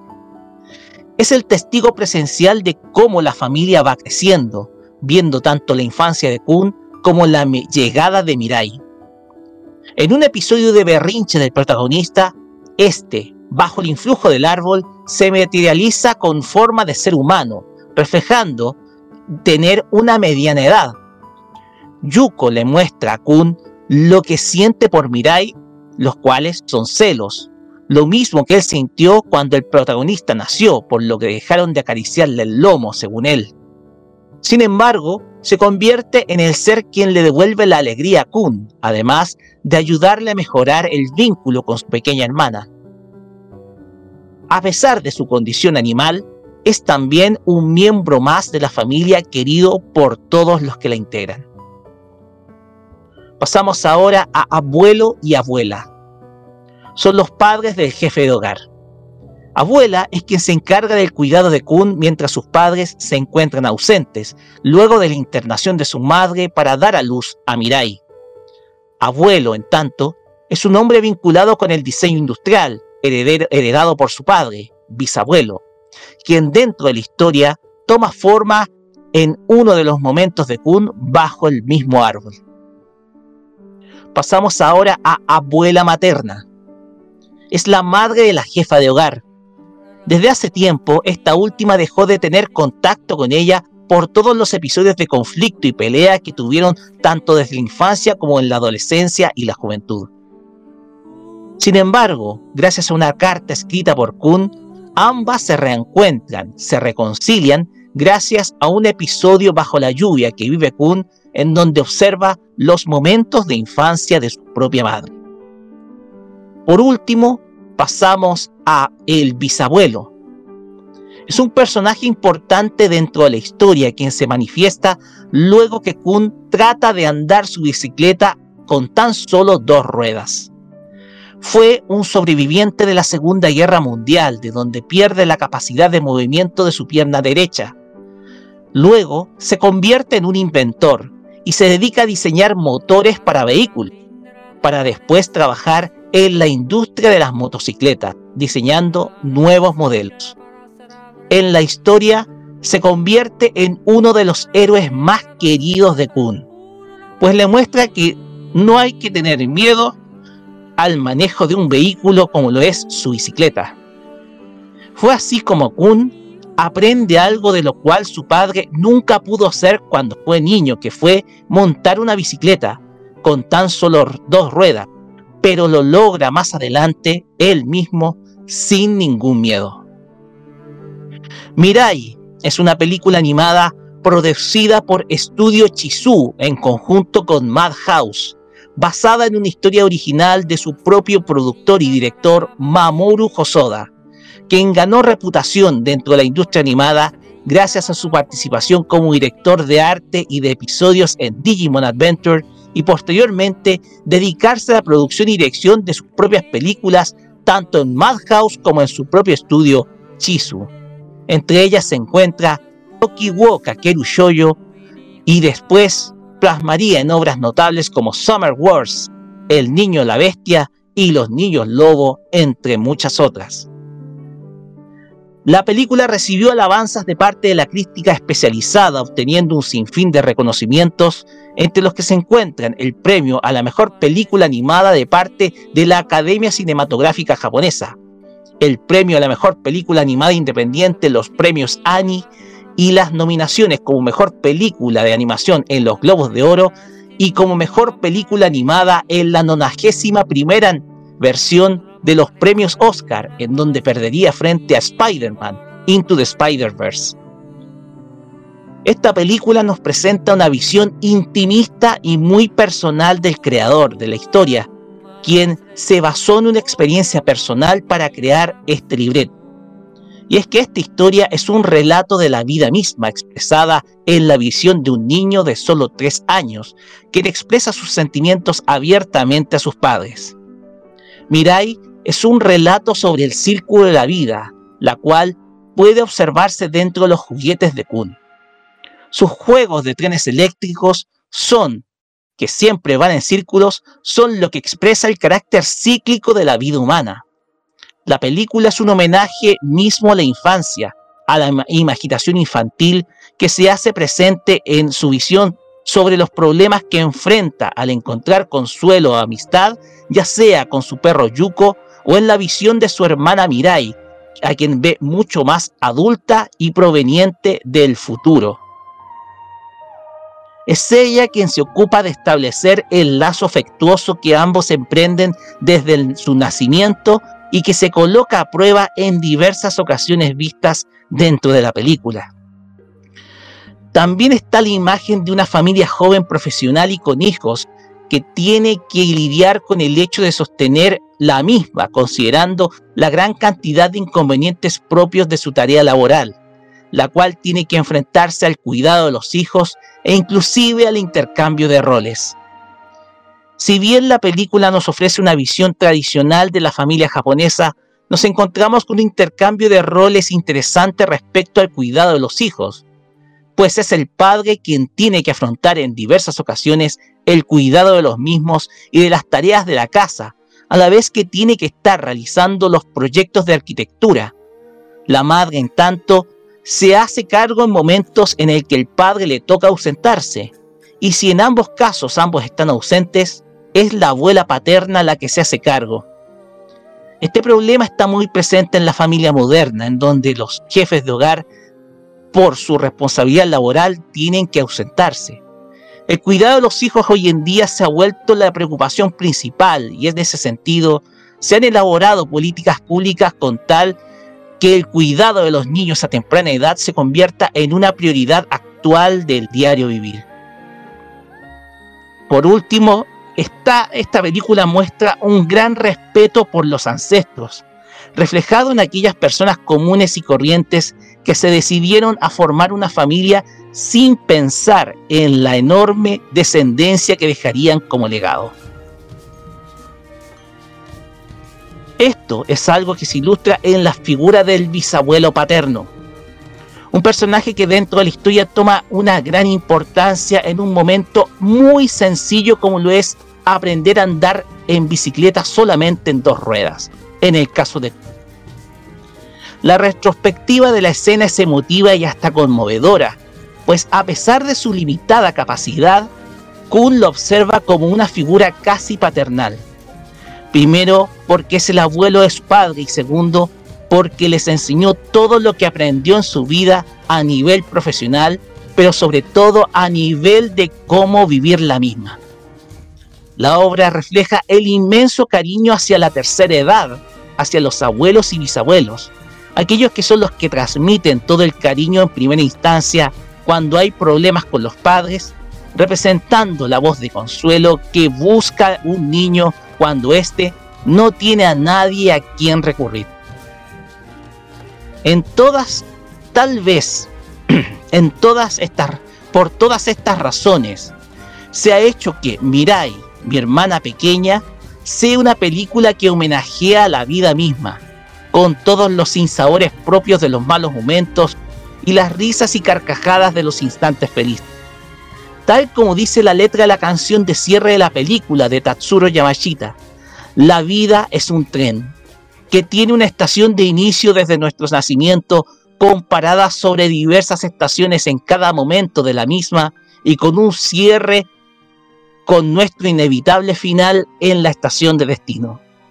Hay veces en que el tren se descarrila antes de llegar a su meta representando el repentino final de la existencia de alguien. Y ello es algo de lo que cuesta mucho asumir, tal como se resumen los trenes eléctricos de juguete que posee Kun.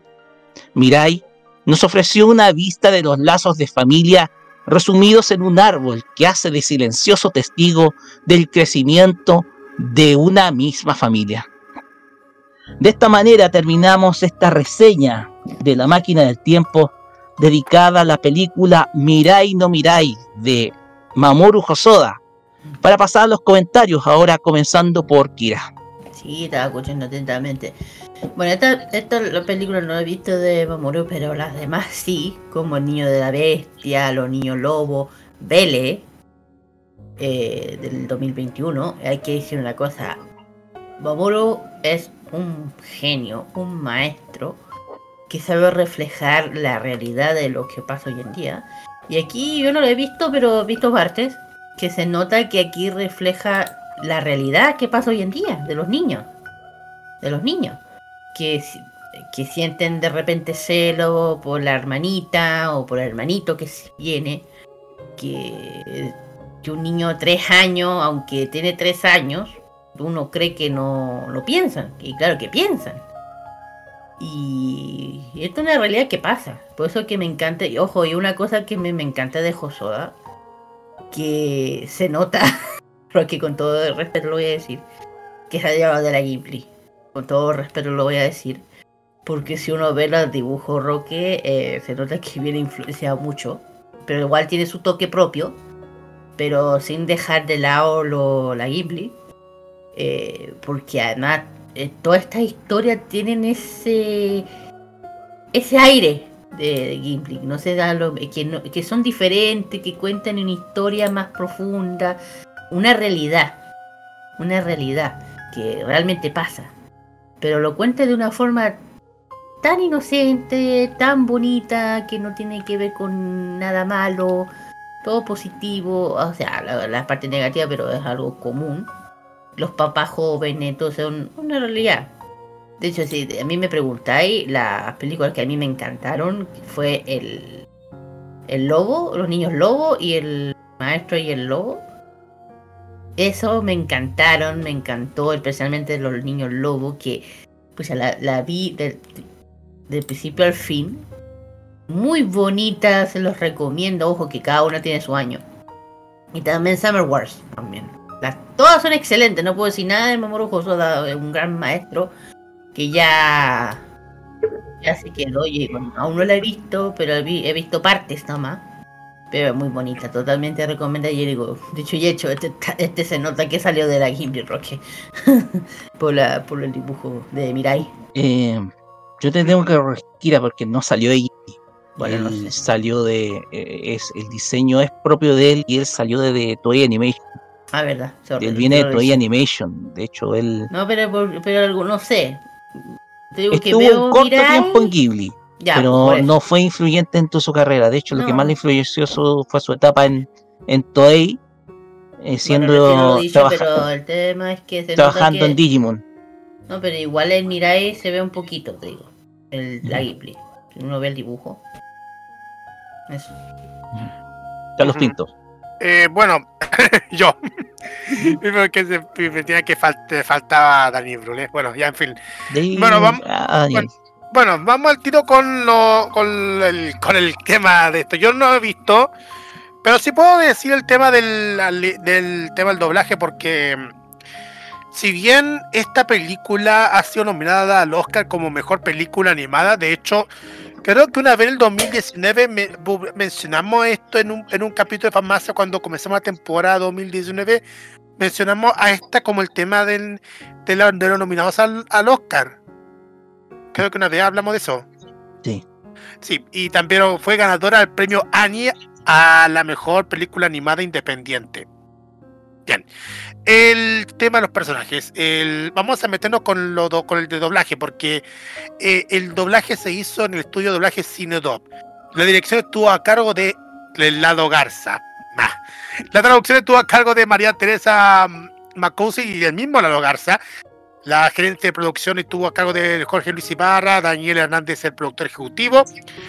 Eh, el estudio de mezcla de Sirenet y estuvo doblado con audio original en japonés y con libretos en inglés. La versión está, está hecha por el estudio, distribuida por Ken Media en, en México. Se hizo, ya se hizo para allá el 2019. Con le hizo a dos personajes. La versión niño le hizo Laura Torres y adolescente Javier Holguín. Mira ahí lo hizo Susana Moreno, el, de adolescente, y de bebé Angélica Villa. Mamá hizo. ¿Qué más? A Cristina Hernández. ¿Qué más? Papá hizo a Eduardo Garza. Yuko lo hizo Oscar Flores. El abuelo hizo a Roberto Mendiola. Abuela Isabel Romo. Bisabuelo José Gilberto Vilchis. El nombre mostrador hizo Alfonso Obregón. Y los insertos, eh, atento Kira. Gerardo Reyero. También han participado otros actores de doblaje. También estuvo, esta- estuvo también Mariana Ortiz, también estuvo Isabel Martiñón, eh, Derek Mendoza, Erika Ugalde, en fin, muchísimos actores que también participaron en el doblaje de esta película. Que, que si bien ah, esta película que como le dijimos eh, estaba por parte de la distribución de King Media, eh, Konichiwa Festival lo había atribuido para todos los ci- a cines de México y digo cines de México porque veo el, el afiche y dice Cinépolis. Tengo entendido que a lo mejor se hayan, pasado en nuestro país en los cines Hoyts en ese entonces. Dudo mucho. Eh, Dani. Estaba escuchando todo lo que hablaba sobre esta película y hay una cosa que dice la Kira, por ejemplo, que, habla como de la historia de estos niños, que, o sea, de este niño que ya se queja de los problemas, eh, que como que refleja una realidad de los niños, que los niños también piensan y que se quejan de, eh, o de que tienen celos o cosas así, pero yo creo que más allá de eso, lo que tiene de mágico esta película es que, claro, usaron niños porque en este caso es, es como más fácil de representar este tipo de cosas, pero lo que en realidad, lo que siento que en realidad nos quiere decir es que independiente que sean niños o seamos adultos, de- debemos de- dejar de, quejarnos por cosas que son que, pueden llegar a ser muy simples o, minúsculas y tratar de tener la mente más abierta para darnos cuenta de que existen otros problemas que son mucho más grandes o mucho más profundos y que puede también estar en nuestras manos el poder solucionarlos aunque no tenga nada que ver con nosotros. Yo creo que eso es lo que quiso decir esta película cuando reflejaba, por ejemplo, eh, el, el tema de, de la mamá con la abuela, que si bien Kun a lo mejor no tenía nada que hacer ahí para resolver eso, y aún así tuvo las herramientas para, para resolver ese problema familiar. Yo creo que ese es el mensaje que nos está dando esta película, de dejar de lado, más allá de dejar de lado las diferencias, sino eh, también tener una mente más abierta, en no enfocarnos tanto, no enfocarnos tanto en nosotros mismos y darnos cuenta de que existen otros problemas que están a nuestro alrededor y con los cuales también eh, contamos las herramientas para poder solucionarlos. Ujú. Sí, eh, Roque, sí, es verdad. Sí, eh, sí, la película se ha exhibido en nuestro país por los cines Cinépolis y Cinehoids en ese entonces. Para allá, para allá tu parte final. Ya. Voy a para ir cerrando porque esta es una película bastante sensible. Muy sensible esta película. En algunos casos llega a tocar muchas fibras, tanto por tema de familia y por todo lo demás. Pero el tema que uno puede, porque esta película puede tocar mucho la fibra y es porque en muchas ocasiones nos podemos sentir representados en va- varios pasajes de la misma. Quiero rescatar un pasaje muy particular, que es cuando Kun, a través de este influjo del árbol, viajas al pasado y conoce a su bisabuelo. Un bisabuelo que él, eh, un bisabuelo que él nunca conoció, que era muy pequeño cuando murió, porque ese bisabuelo le enseñó todo a lo, que es su, abue- su abuelo y su papá. Una, una persona que estaba con discapacidad porque no podía mover una pierna, por igual se las ingenió para construir motores, que era su pasión, el diseño. Y entre una de las cosas que él diseñó fue una motocicleta hecha por él mismo. Y la escena donde van en moto hacia el puerto, eh, ambos, Kun junto con su bisabuelo, es llega a tocar. Es una escena que toca. Es una escena que, que te, te toca acá adentro porque tú sentiste que en algún momento la viviste en alguna instancia cuando eras pequeño. Y eso yo lo puedo mover y lo puedo relatar a momentos que tuve con mi papá cuando yo era niño. Porque mi papá era motociclista. En una moto Yamaha de color azul. Entonces todos esos momentos tú los reflejas y los, y los, y los transpones a tu vida misma. Desde luego están otras escenas, entre ellas lo de la madre o, o el tema de que por unos simples pantaloncillos eh, Kun, eh, eh, tiene una alucinación con quedarse solo. Entonces todas estas cuestiones son problemas que los niños padecen, pero que Mamoru Hosoda lleva adelante de una manera magistral y de manera sencilla, con un libreto súper simple. La vida de una familia, la vida de los papás, los dos hijos y un perro. Todo eso tú lo puedes llevar a una película que al final crea lazos, crea lazos de lazos entre entre entre todos. Y aquí está la magia precisamente del- de, esta obra de Hosoda, que es hacer de los momentos sencillos una obra maestra, sin complicarse por tal vez una historia o por alguna propaganda o por alguna un mensaje, es crear una es crear a través de la vida misma una lección. Una visión que Hosoda lleva adelante tal vez en varias otras películas, que bien podemos ver un poco también hay una influencia propia de la película 1 de Digimon, que dura 20, 20 minutos, que tú lo puedes ver en, la, en, la- en el lazo que tienen Tai y Kari, ambos niños, Kari bebé y Tai como, como un niño más o menos de la edad de Kun. Eso lo puedes ver, ustedes lo pueden ver en la película Digimon, en la versión original de Hosoda. Y, y eso también eh, lo transpones a este tipo de, a esta obra. En fin, eh, el hecho de que Mirai sea la, sea, haya convertido una película de esas películas nominadas a Oscar, que logró elevar aún más la reputación de Mamoru Hosoda, eh, te, te muestra, claro está, que Hosoda no se complica con, eh, con, con llevar adelante una historia compleja, toma un elemento sencillo y lo convierte en una gran historia. Es lo que hace Hosoda y la, y la parte musical es simplemente majestuosa. La banda sonora es majestuosa y las canciones de inicio y cierre son de, de parte de Tatsuro Yamachita, a quien comentamos varias veces en, en, eh, a través de City Pop. Eh, también son canciones muy pero muy buenas. En general, Mirai es una historia de la vida, es una lección de vida, es una historia que yo vi por primera vez en 2020 con Julieta recién nacida y que me tocó ver el día de hoy nuevamente solamente para hacer esta reseña tomando en cuenta todo lo que todo lo que la misma ten... solamente puedo decir eso nomás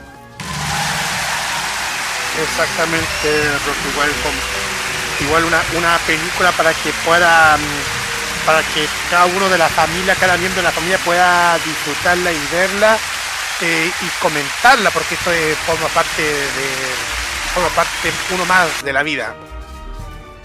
Efectivamente Carlos pues bien pasamos Está a cerramos si esta máquina del Está Prime- tiempo Está en Prime Video por si acaso.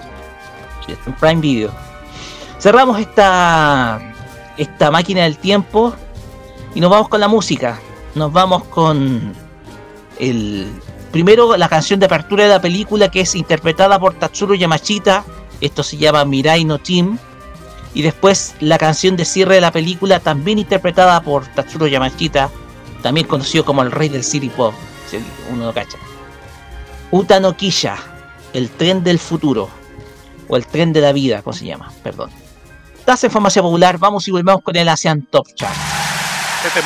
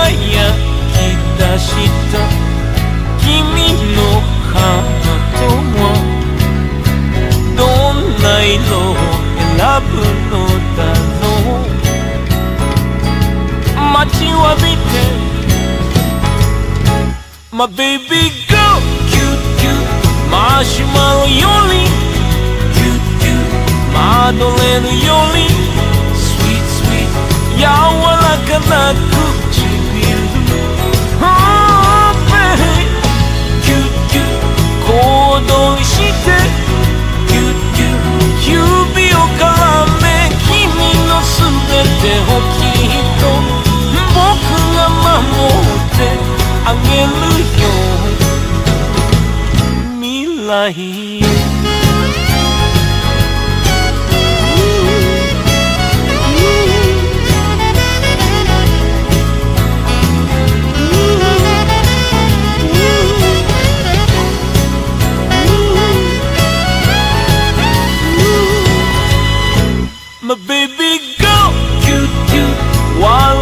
声もギュキュ泣きが抑えスイーツスイーツあどけないパノラマ。おキュキュ生きること。をギュキュ始めようよ。僕らの愛もやっと今始まった。ばかり चाहिए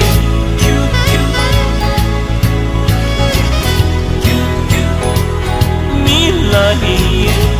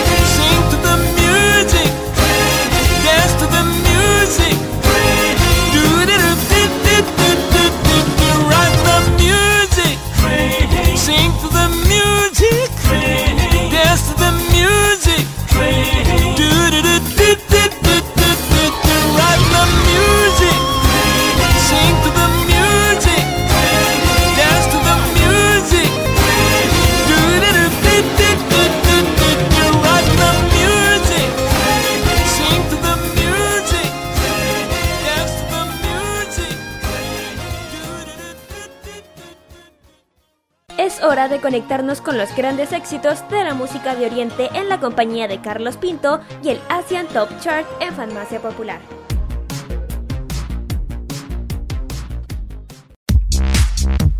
Continuamos aquí en Farmacia Popular y vamos directamente a los éxitos que han sonado por el, continente asiático en este Asian Top Chart que como ya les dijimos viaja hasta China con los que han sonado según lista de TME Unichart así que vamos a conocer los que son los primeros 10 lugares.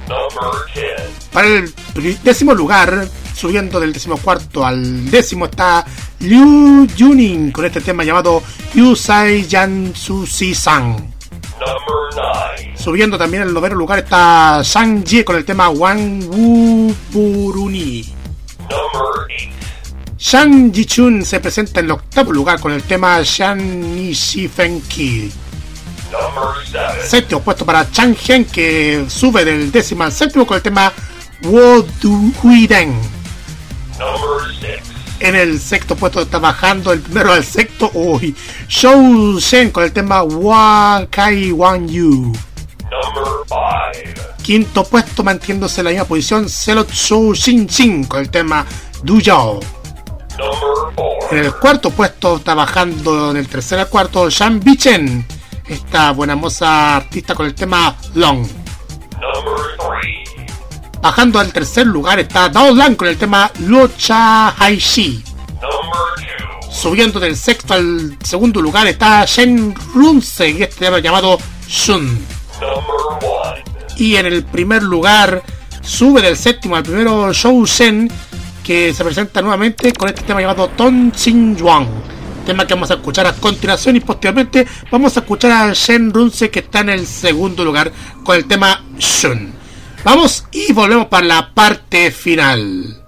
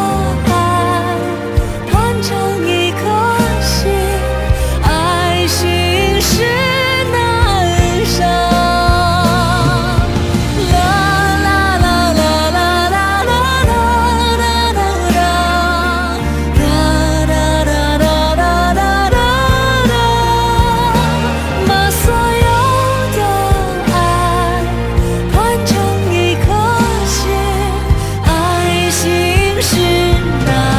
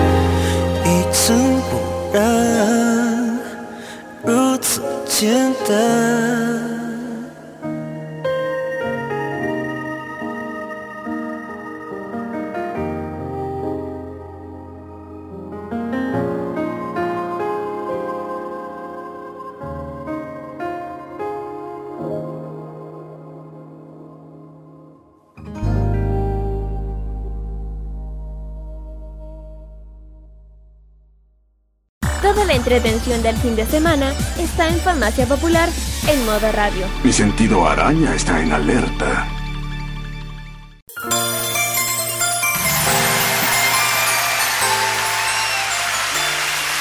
Nos deprimiste a todos, Carlos. Bueno, con las canciones del chat de la República Popular China. Ya, sigamos, Carlos. Tenemos que terminar este programa rapidito porque la gente del The Weekend nos está presionando, así que vámonos con los saludos. Kira, adelante. Sí, se escaparé, se escaparece.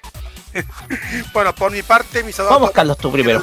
Compañeros de trabajo, familiares, a las comunidades, a todos los que nos han acompañado ante el a los programas de K-Mod y aquí de farmacia y también y también a los que hemos estado en, ese, en ese evento de, de, ayer. Gracias por acompañarnos y nos vemos luego en un rato más cuando estemos en, en The Weekend. Así es. Daniel Brulé, sus saludos. Ah, saludos a la gente de Ancub que nos está escuchando, a mis amigos, eh, también a la comunidad de Alison Chile que siempre están al, al pendiente de Farmacia Popular todas las semanas. Y nada, saludos a todas las personas que nos están escuchando y nos vemos. Así es. No sé si Lequira ahora puede estar con nosotros. Aprovecha tú, aprovecha tú por mientras. Ya. Eh, mira. Ah, perdón, aquí está. Ahí llegó, ahí llegó. Ahí perdón, llegaste. perdón, perdón, perdón, perdón, sabía que estaba puncia. Así es. Suele pasar. Bueno, eh, bueno, un saludo, por ser preciso, bueno, un saludo a todos que no, estén, no hayan escuchado. Gracias siempre por su apoyo, especialmente a las agencias que siempre están tan igual pendientes de nosotros, que hay que decirlo. También un saludo a, a todos los emprendedores que hemos estado apoyando, a, bueno, a, muchos conocidos nuestros, gracias siempre por estar ahí, especialmente a los chicos de Fast Cosmetic coreano, tengo pendiente muchas cosas con ellos. Y bueno, y también un saludo a Don Rodolfo, a- a- ayer, ayer fuimos a Kurumika a saludarlo, todo excelente, todo bien. Y en muchas cosas, y, y también un saludo muy especial a mi, bueno, a mi familia, mis amigos y a mi Sansen, a mis profes de idioma coreanos. Mi aneo, digo mil veces mi ane, por un tema que no he podido ir al ciclo coreano. Así, mi aneo, de mi eh, chincharo, eh, Tayo. O iré al, a la sesión. Él me entiende lo que dije. Así que bueno, y todas las canciones del K-pop que, que, que acabamos de escuchar lo pueden escuchar de lunes a viernes en el K-pop Express. Si desean un especial de cual agrupación sea, solamente lo tienen que mencionar y se le va a escuchar. Y se le va a escuchar como pronto, ojalá. ver. Eso esperamos, Kira. Ahora sí lo que. Ya, mis saludos, Chisos.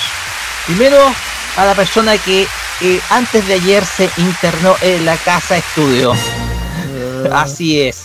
Le quiero desear a ella todo lo mejor, que no se meta en problemas y esperemos ojalá que tenga un buen pero buen pasar adentro. Así que esos son mis, mis deseos.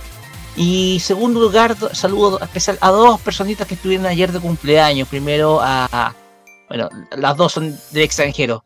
Primero a Miku Min, cosplayer a la cual financio su trabajo, del cual soy patron. Primero a ella, un feliz cumpleaños a ella. Ella es austríaca, pero está viviendo en Japón. Está viviendo en Japón. Y segundo a Lina, que es la otra cosplayer que estuvo de cumpleaños, ella es de Rusia, a quien le mando también un afectuoso, pero afectuoso saludo. Así que eh, con esto vamos a cerrar directamente nuestro programa. No vamos a ir con la canción final por temas de tiempo.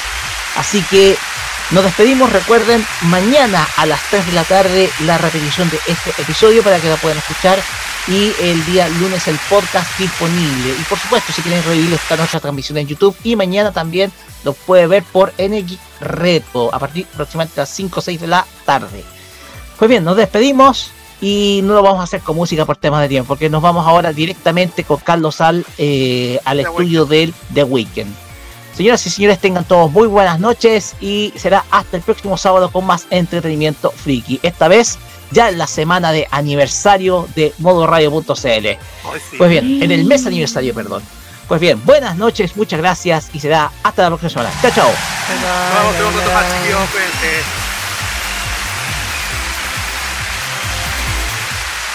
Es momento de cerrar por esta semana. Se acabó.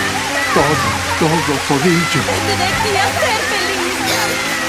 Pero no te preocupes. El próximo sábado te seguiremos trayendo todas las novedades del mundo del anime, el manga, la música asiática y todo aquello que enloquece a los fans de lo friki. Fanmasha Popular ni acceso Se cierra por esta semana la Farmacia Popular en modo radio. Hasta pronto, Patria Friki. ¡Adiós! La vista! ¡Aloha! ¡Adiós! ¡Adiós todo el mundo! Nos vemos. Sayonara, maestro. ¡Hasta luego! ¡Adiós! ¡Ahí se ven! ¡Adiós! ¡Abur! ¡Hasta nunca, pueblo rabón! Las opiniones emitidas en este programa son de exclusiva responsabilidad de quienes las emiten y no representan necesariamente el pensamiento de modoradio.cl.